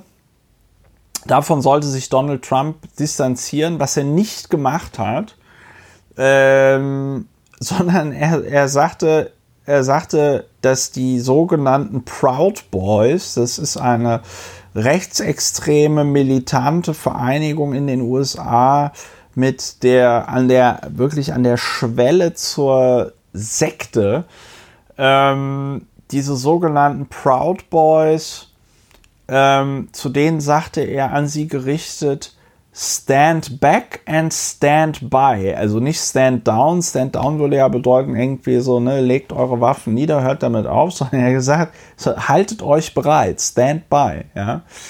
Ähm, und er antwortete dann weiter sinngemäß ja und äh, außerdem müsste es ja auch irgendwelche Gruppierungen geben, die die Linken und die Antifa in Schach halten würden. Und das ist eine, wir reden ja im Moment, wir reden ja eigentlich kaum oder fast nie über die USA und den US-amerikanischen Präsidentschaftswahlkampf. Aber das ist ja etwas, was in den letzten Wochen und Monaten passiert ist in der öffentlichen Debatte in den USA, dass die Republikaner relativ unverhohlen ähm, das begrüßen, wenn sich irgendwelche Militias, also bis an die Zähne bewaffneten Männer wenn die da anfangen, äh, auf irgendwelche Black Lives Matters äh, äh, Demonstranten zu schießen oder so, dann wird das relativiert. Ähm, da gab es Republikaner, die das Citizen Soldier nannten und so weiter. Also das nimmt alles, also bedenkliche Züge kann man dazu gar nicht mehr sagen. Das ist halt alles irgendwie arg umgekippt. Jedenfalls, Donald Trump ist nicht in der Lage, sich von White Supremacists und White Supremacy äh, äh, zu, zu distanzieren. Und eine andere, eine andere Situation innerhalb dieser Debatte war dann der Moment, in dem Joe Biden Donald Trump sagt, dass er einfach mal die Klappe halten soll. Shut up, man. Shut up, man. Das, äh, das Team von Joe Biden hat daraus einen, einen Werbeclip gemacht, den werde ich verlinken. Er ist 18 Sekunden lang. Sie haben Donald Trump über das Gesicht das Heulen-Emoji gemacht und immer wenn Donald Trump spricht, hört man ein schreiendes Baby und irgendwann äh, dann versucht der Moderator den Präsidenten daran zu erinnern, äh, dass er der Moderator dieser Debatte ist. Mr. President, I'm the moderator of this debate. Und ähm, Joe Biden sagt einfach, Will you shut up, man? Ja, das sind läuft. So Takeaways. läuft. Auf läuft. höchstem Niveau. Auf höchstem Niveau. Und, und was man dazu noch sagen muss, ist, dass, ähm, dass äh, Donald Trump mal wieder hat erkennen lassen, dass er das Ergebnis der Präsidentschaftswahl so oder so nicht anerkennen wird. Äh, was, glaube ich, auch ziemlich bedenklich ist. Ja. Ne? Also in jedem, ja. in jedem, weiß ich nicht, in jedem Land, was man früher mal irgendwie dritte Weltland bezeichnet hat, in jedem anderen Land der Erde würde man sofort sagen, okay, wir müssen jetzt die OECD hinschicken, die äh, müssen da Wahlbeobachter hinschicken. In dem Zusammenhang auch ganz interessant, dass aufgrund der Corona-Pandemie die OECD äh, dieses Jahr deutlich weniger Wahlbeobachterinnen und Wahlbeobachter in die USA schicken wird. Ähm, als letzte Wahl, was problematisch werden könnte, weil Donald Trump ja seine Basis dazu auffordert, bei den Wahllokalen rumzulungern und ganz genau darauf zu achten, dass es zu keiner Wahlmanipulation kommt. Und am Ende des Tages wird es aber so befürchten Beobachterinnen und Beobachter, naja, und ich befürchte das auch, dass es einfach, ja, äh, dass es einfach, dass es einfach äh, dazu kommen wird, dass da halt irgendwelche bewaffneten Trump-Anhänger andere Leute vom, vom, vom Wählen abhalten. Ne? Und da haben sich heute auch schon äh, nicht, Staatsanwälte aus Nevada haben schon mal vorsorglich getwittert, dass, äh, dass, ein, äh, dass das in Nevada Voter Intimidation ist ein, ist ein Crime. Ja? Also ähm, ja, und die Proud Boys, die sogenannten, die haben sich, die haben sich gefreut, dass Donald Trump sie namentlich in der Presidential Debate äh, äh, erwähnt hat. Ja. Also äh, alles erreicht, was man erreichen kann.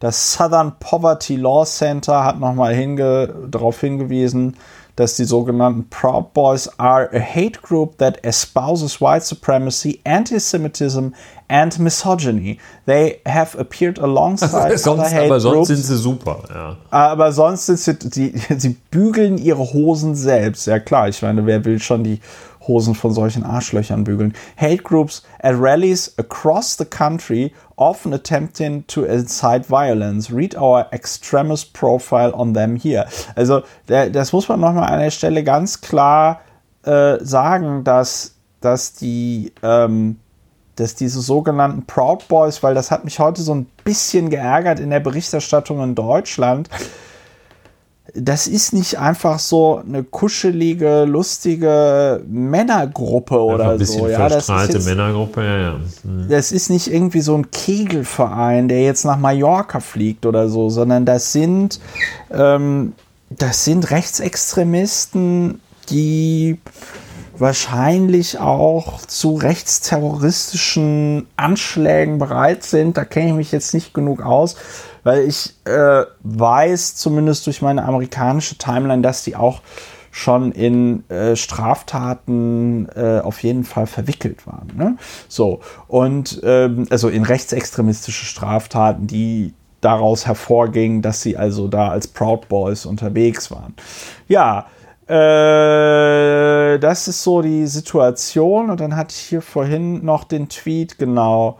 Ähm, das ist der Nevada, das ist der Attorney General von Nevada, also der, wie sagt man das denn? Wie, wie, was ist denn das Äquivalent zum Attorney ja, das gibt's General in, dem in Deutschland? nicht, aber es ist so der, der, also eigentlich ist es fast der Landesjustizminister. Ne? Also, ja.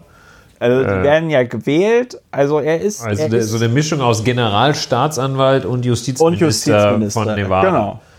So, und der Aaron D. Ford twitterte heute direkt, äh, also, äh, dass äh, Trump also told his supporters to go into the polls and watch very carefully, but he wasn't talking about poll watching. He was talking about voter intimidation, fire interest, Voter intimidation is illegal in Nevada. Believe me when I say it. You do it and you will be prosecuted.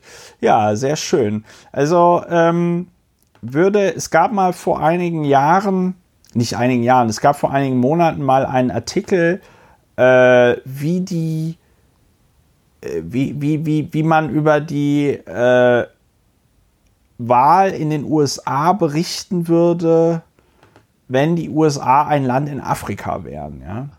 Und ähm, das sind auf jeden Fall alles Zustände, die sind sehr, sehr schräg. So, die New York Times äh, haben abgestimmt, wer hat gewonnen. Und da sagen alle bis auf einen, warte mal, es sind, wie viel sind das? 2, 4, 6, also 8, ja auch die 10, 12, 14, 16 Leute haben abgestimmt und 15, nee, 13 sagen, Biden hat gewonnen. Eine sagt, it was a draw. Und irgendein ganz komischer Typ sagt, Chris, Bur Chris Buskirk sagt, wer kennt ihn nicht? Chris Buskirk. Trump's strategy is just win, baby. Der ist der Meinung, dass Trump gewonnen hat. ähm, ja. CNN hat einen Poll gemacht. Six in ten say Biden won the debate. Ähm, also 60% sagen Biden, 28% Trump. CBS hat einen Poll gemacht. Da sagen 47% Biden, 40% Trump. Und dann noch eine Organisation, die Data for Progress heißt. 51% Biden, 39% ähm, Trump. So. Und direkt danach sagte Frank Tapper, heißt er, glaube ich. Nee, Jake Tapper sagte das, ähm, sagte auf CNN, dass that was a hot, hot mess inside a dumpster fire, inside a train wreck. That was the worst debate I've ever seen. In fact, it wasn't even a debate, it was a disgrace. The American people lost tonight because that was horrific. Und eine andere äh, Kommentatorin hat das, also von CNN, hat das tatsächlich direkt danach als Shitshow bezeichnet. Ja. ja. Also ja. ich muss sagen, ich wäre auch äh, ich wäre auch richtig deprimiert, äh, so wie man das ist, wenn man wahrscheinlich ist, wenn man irgendwie äh, so, so, weiß nicht, wenn, wenn man irgendwo zu zweit oder dritt auf einer Party aufläuft und äh, der Partner, die Partnerin benimmt sich so richtig voll daneben ähm, oder ja, der Vergleich äh, passt nicht so richtig. Aber ich wäre wirklich sehr deprimiert, wenn ich so äh, in meinem Land dann den obersten Repräsentanten und seinen Herausforderer sehe, wie die sich da eine Shitshow liefern. Das, das würde mich so wirklich traurig und machen und deprimieren. Ja, Punkt. Ja. Wollte ich nur mal sagen. Und ähm, das ist, äh, das ist, wenn es dann irgendwie so ein, so ein ja, das ist ja nun auch ein Niedergang und äh, das, das, ist, das ist das Niveau ist herabgesenkt äh, und das war bei Hillary Clinton war das ja noch so, die sagte ja, die hat ja noch gesagt, das ging ungefähr so, if they go low, we go high oder so etwas. Ja, das war, das war also, die Frau von Barack Obama, die Michelle Obama, ja. Ah, das war die Michelle, die in, im ja. Hillary-Trump-Wahlkampf.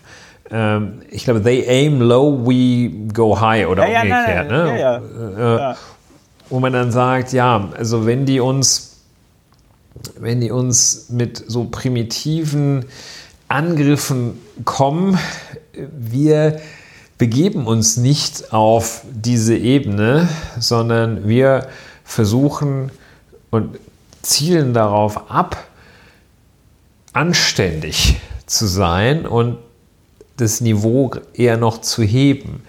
Und das ist der Punkt, der dann nicht mehr funktioniert. Das, dieser Weg ist verlassen, wenn sich da zwei Männer äh, dann da wie im Wirtshaus verbal prügeln. Und das ist, finde ich, äh, das ist symbolisch. Dadurch sind jetzt nicht alle, äh, wie viele hundert Millionen US-Amerikaner, ist das Niveau auch gesenkt, aber es ist jedenfalls ein Indikator.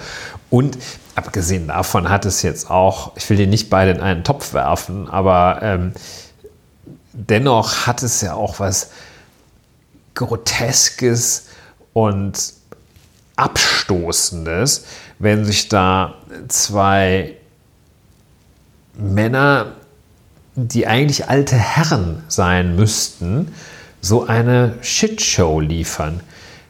Das ist, ja, das ist abstoßend. Ja. Ja, aber also ich glaube, ich verstehe total, was du meinst und ich finde diesen psychologischen Effekt, dass man die beide dann in äh, eine genau. ähm, in einen in einen Topf wirft, total interessant, weil ich es mir nicht erklären kann, weil ähm, also wir kennen alle noch aus dem Kindergarten äh, den Spruch, ne, der hat angefangen, aber er ist halt oft oft ist er halt einfach wahr, ne? Und äh, Joe Biden ähm, ist ja nicht mit der Absicht in diese, in diese Debatte gegangen, um sich komplett daneben zu benehmen oder so. Oder um Donald Trump irgendwie unter der Gürtellinie zu beleidigen oder so. Ja, sondern die werden das wahrscheinlich vorher 10.000 Mal geübt haben. Joe Biden ist da halt hin, um zu sagen, was er als Präsident machen will. Ja. Und ich finde es sehr gut, dass du gesagt hast, dass das ab einer bestimmten Ebene nicht mehr funktioniert, weil das ist etwas, was finde ich häufig in so auch Debatten, die wir hier haben, vergessen wird. Ähm, also diese, diese Idealvorstellung, dass alles irgendwie in einem zivilisierten Diskurs zu lösen sei oder so, das funktioniert ja nur, wenn dein Gegenüber auch bereit ist, mit dir aufrichtig zu kommunizieren. Das heißt, wenn du äh, zumindest theoretisch irgendwelche Argumente bringen könntest, die dein Gegenüber dann nochmal überzeugen. Auch eine andere Meinung nach dieser Diskussion zu vertreten. Aber was du ja auch häufig hast, insbesondere mit solchen Rechtsextremisten und Faschisten wie Donald Trump, die wollen ja nicht tatsächlich debattieren, die wollen den Diskurs zerstören. Ja, und ähm, da kannst du mit denen so viel diskutieren, wie du willst. Ich meine, das sieht man ja jetzt schön an diesem Buch von Bob Woodward. Klammer auf. Woodward interviewt Trump zur Frage, wie gefährlich das Coronavirus ist. Und Donald Trump weiß anscheinend sehr genau, wie gefährlich das Coronavirus ist. Und einen Tag später so ungefähr stellt er sich halt vor die amerikanische Presse äh, und sagt, nee, ist alles total easy peasy, lemon squeezy, alles super duper. Das ist in drei, in drei, vier Wochen ist halt eh weg, durch die Hitze geht das weg. So. Das heißt, äh, irgendwo in diesem komplett von Narzissmus und Sadismus zerfressenen Kopf ist Donald Trump ja anscheinend noch in der Lage, Informationen zu verarbeiten. Ähm, aber er ist halt einfach nicht aufrichtig. Er ist halt nicht aufrichtig zu keinem Zeitpunkt. Und ich finde das sehr süß, dass jetzt die Organisatoren dieser Presidential Debate angekündigt haben, sie werden jetzt Schritte einleiten, um sicherzustellen, dass die nächste Debate zivilisierter abläuft. Ja. Und ich mich halt fragen, und ich mich halt frage, wie, wie soll das, wie soll das passieren? Wie? Ja, das kann man eigentlich nur mit technischen Mitteln machen, so wie das der Vorsitzende in größeren Verfahren, wenn es also wirklich gar nicht mehr geht, dann schaltet er halt das Mikrofon ab. Ja? Ja. Und dann kann da der Donald, kann dann da einen Riesenrumpelstils hinlegen man hört es dann einfach auch nicht. Ja. Und ja, also. Weil, das, äh, ja, when they go low, we go high, äh, wollte ich ja, mal kurz äh, als ja. Zitat bestätigen. Und ja, äh, also dass ich jetzt, es ist ja uns beiden schon klar, dass das da nicht das Format ist, in dem also der, der, Gedanke nicht äh, ist, dass da zwei Leute um die beste Möglichkeit und die beste Politik ringen und am Ende äh, der eine bei dem einen oder anderen Gedanken sagt, ja, da haben Sie ja haben Sie ja recht, Herr Trump, oder da haben Sie ja recht, Herr Biden. Ich, werde meine, ich habe meine ja. Meinung auf Grundlage des, diese, dieses wirklich sehr fruchtbaren Dialogs mit Ihnen, Herr Herausforderer, habe ich meine Meinung geändert. Ähm, das ist nicht das Ziel, äh, nicht das Format dafür. Aber äh, die kultivierte Debatte oder ein Minimum davon, das äh, dürfte man auch selbst in den Vereinigten Staaten von Amerika noch erwarten. Und auch, dass da natürlich mit Tricks und harten Bandagen gekämpft wird, ist ja auch alles gut und schön. Ne? Aber äh, dass es so, so mit Dreck und Sand und Shit und was man da findet, schmeißen die da aufeinander, beziehungsweise schmeißt der eine auf den anderen, sodass der dann hinterher auch, dass der zum, zum Präsidenten sagt, shut up, man. Das ist also ungefähr, das ist halt schon wirklich super krass. Ne? Ja, ja gut, aber ist das ist, aber ich meine, ich meine, das werden die, das, also ich bin mir ziemlich sicher, dass die da mittlerweile nichts mehr dem Zufall überlassen. Der wird auch, also der, der, der Biden wird ja im Vorfeld so gebrieft worden sein, dass er eben nicht einfach komplett ausrastet. Und dann werden die dem gesagt haben, so, lieber Joe, und dann äh, machst du einfach dann machst du einfach an irgendeinem Punkt, sagst du Shut up, ja, und da machen wir ein schönes Werbevideo draus. Ja. Also so abgewichst sind die am Ende des Tages dann schon. Aber was, was ich halt, was ich halt, ähm, ja, es ist, es ist einfach, es ist einfach Wahnsinn zu sehen. Du sagtest vorhin, naja, das ist ja schon ein Absturz, aber äh, jetzt habe ich das Wort schon gesagt, du sagtest, es ist ein Abstieg der USA. Ich würde sagen, es ist ein Absturz. Ne?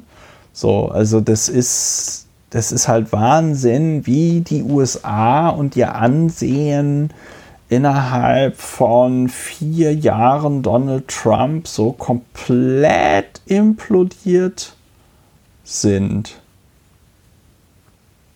Ja, also das ist zwar äh, eine sehr, sehr alte Demokratie. Je nachdem, wie man es rechnet, ja auch die längste ununterbrochene äh, der Neuzeit, der Gegenwart. Aber die sicherlich da ihre strukturellen Schwächen hat, wie Leute analysieren, die sich noch besser mit, US mit dem US-amerikanischen Verfassungsrecht auskennen als wir, äh, ihre strukturellen Schwächen hat, ähm, aber äh, die doch also so schnell erodiert, dass es ja äh, das Wort Absturz womöglich tatsächlich besser trifft als das Wort Abstieg. Jedenfalls geht das sehr, sehr schnell dort. Und ja, möglicherweise, wenn das einmal zerstört ist, die Kultur der Auseinandersetzung, es ist vielleicht schwierig, das wieder aufzubauen. Das ist ja jetzt nicht so, wie äh, das der Fall ist, wenn jetzt äh, eine, eine andere, eine grundlegend andere Linie in der Wirtschaftspolitik eingeschlagen wird. Da war also dann der gab es die Neoliberalen und es wird dann wieder etwas zurückgedreht und umgekehrt. Äh, das ist ja dann ein, eine, eine Politik, aber das betrifft ja also inhaltliche Politik, aber das hier betrifft ja die Grundlagen der Auseinandersetzung miteinander. Und wenn die erodieren, ist es möglicherweise schwieriger und viel gravierender, als wenn einfach nur eine irgendwie extreme Politik gemacht wird. Ja. Das wird man sehen. Weil, also, bislang habe ich die USA immer so erlebt und empfunden, dass die gerade durch dieses sehr polarisierte Zwei-Parteien-System dort äh, recht stark in die eine oder die andere Richtung ausschlugen, aber dann auch eben dieses Pendel wieder zurückging. Äh, und die Selbstheilungskräfte, nachdem da so jemand, den man seinerzeit für, für, für absolut unmöglich hielt, wie äh, George W. Bush war, kam dann der äh, kultivierte, hochgebildete Barack Obama, der auch seine Schattenseiten hat, wie wir wissen. Aber ja. äh, da schlug das Pendel wieder zurück. Und auch bei den, nach den Regonomics, die ja durch eine extreme Liberalisierung und Deregulierung gekennzeichnet waren, äh, gab es dann immerhin äh, solche einen Präsidenten wie William Jefferson Clinton, der mit seiner Frau Hillary dafür sorgte, dass es da dann langsam aber sicher auch mal das gibt, was unser alter Bismarck hier schon initiiert hatte, äh, nämlich eine Krankenversicherung. So, da schlug es jedenfalls wieder zurück, weil äh, die Politikrichtung äh, unterschiedlich war und sich dann wieder regulieren ließ. Und hier eben, und das ist der Unterschied, glaube ich, fürchte ich, zu früheren ähm, extremen Ausbrüchen. Hier betrifft der Extremausbruch die Grundlagen. Und ja, kann man nur hoffen, dass die sich wieder fangen. Die, ja. Dass die, die diese Grundlagen die herstellen. Die. Ja. ja. Weißt du, wie viele äh, Presidential Debates es noch geben soll? Zwei wahrscheinlich noch, ne? Zwei. Und typischerweise ja. sind es immer drei. Ja, ja, ja, ja. ja. Also ich bin, ich bin äh, ich hoffe natürlich, dass das so läuft, wie du das gerne hättest, aber ich bin, ähm, ich bin skeptisch, weil ich glaube, man darf sich nicht täuschen. Der äh, Donald Trump hat ja auch in den letzten vier Jahren verändert, wie die äh, Republikanische Partei tickt, was da für Leute aktiv sind, was da für Kandidaten aufgestellt werden.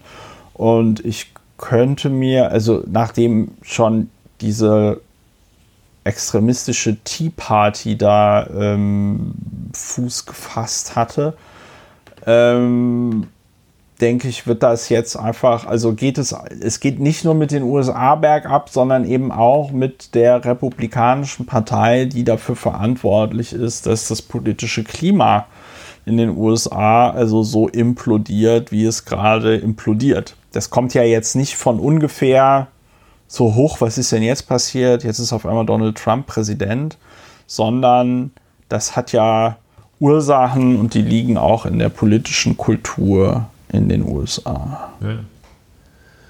Was noch interessant ist, äh, was noch interessant ist, ist, dass die ähm, dass diese Debatte dazu geführt hat, dass noch nie so viel Geld für eine Präsidentschaftskampagne gespendet worden ist, wie in den Stunden nach der ähm, nach dieser Debate, also während Aha. der Debate und nach der Debate. Ja. Für beide oder für, also für nein nur für nein für, für Biden für, für, Joe nur für Joe Biden. Also äh, wenn ich das richtig verfolge, dann ist es tatsächlich so, dass Joe Biden und Kamala Harris deutlich vorne liegen äh, bei den Donations. Also ich guck mal, ich kann noch mal gucken.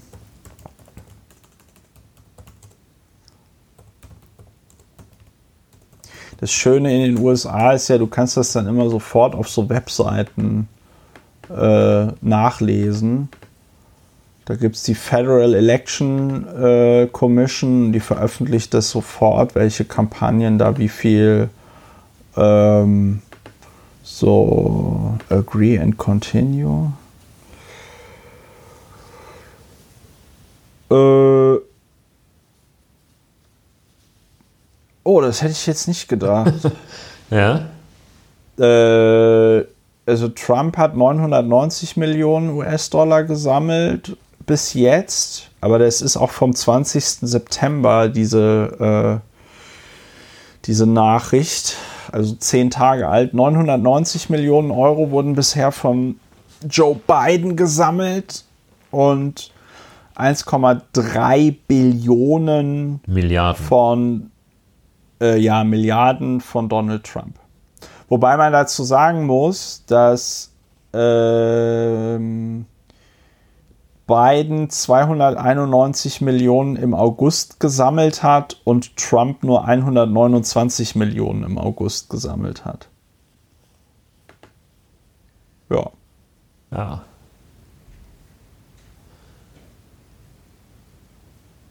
Ja, das ist. Ja, was soll man dazu sagen? Ja, das ist so. Schön, wie die US-Amerikaner das dann auch gleich quantifizieren, messen, in Dollar ausdrücken. Das kann man in dieser Kultur, das äh, schaffen die immer sehr, sehr gut.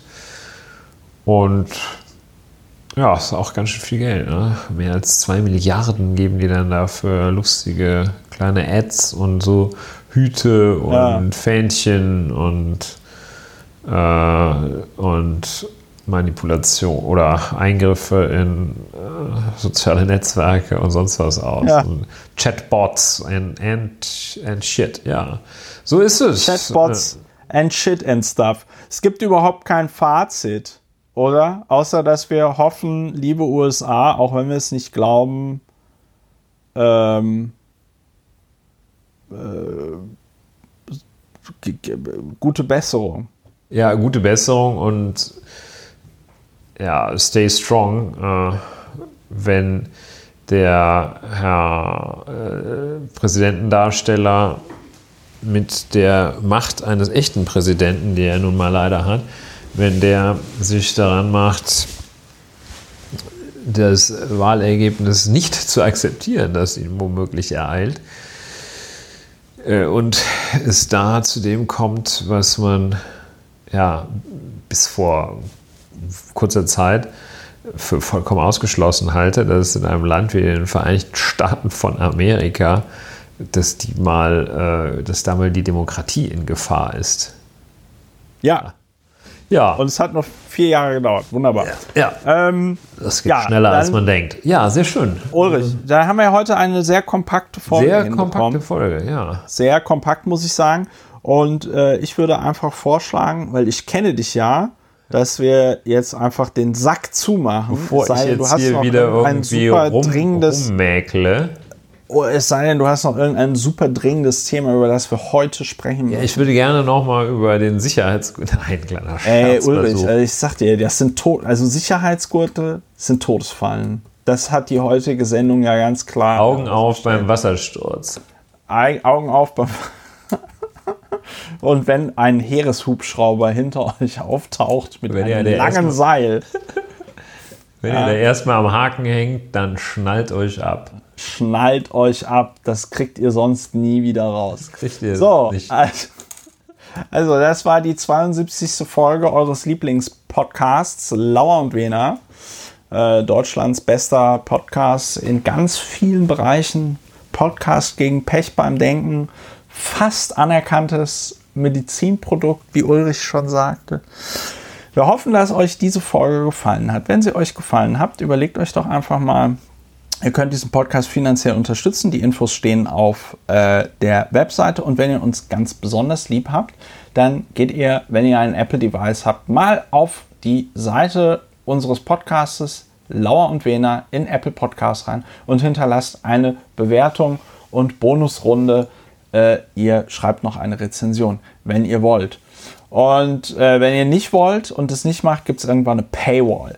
So, jetzt ist es raus. Caramba. Äh, kommt gut durch die Restwoche. Heute ist ja Mittwoch, dann äh, wird es am Donnerstag hochgeladen. Kommt gut durch die Restwoche, kommt gut durchs Wochenende. Lasst euch nicht ärgern, bleibt gesund und dann hören wir uns nächste Woche wieder, wenn es wieder heißt Lauer und Wiener. Ja, das so. wird schön. Macht's gut. Tschüss. Tschüss.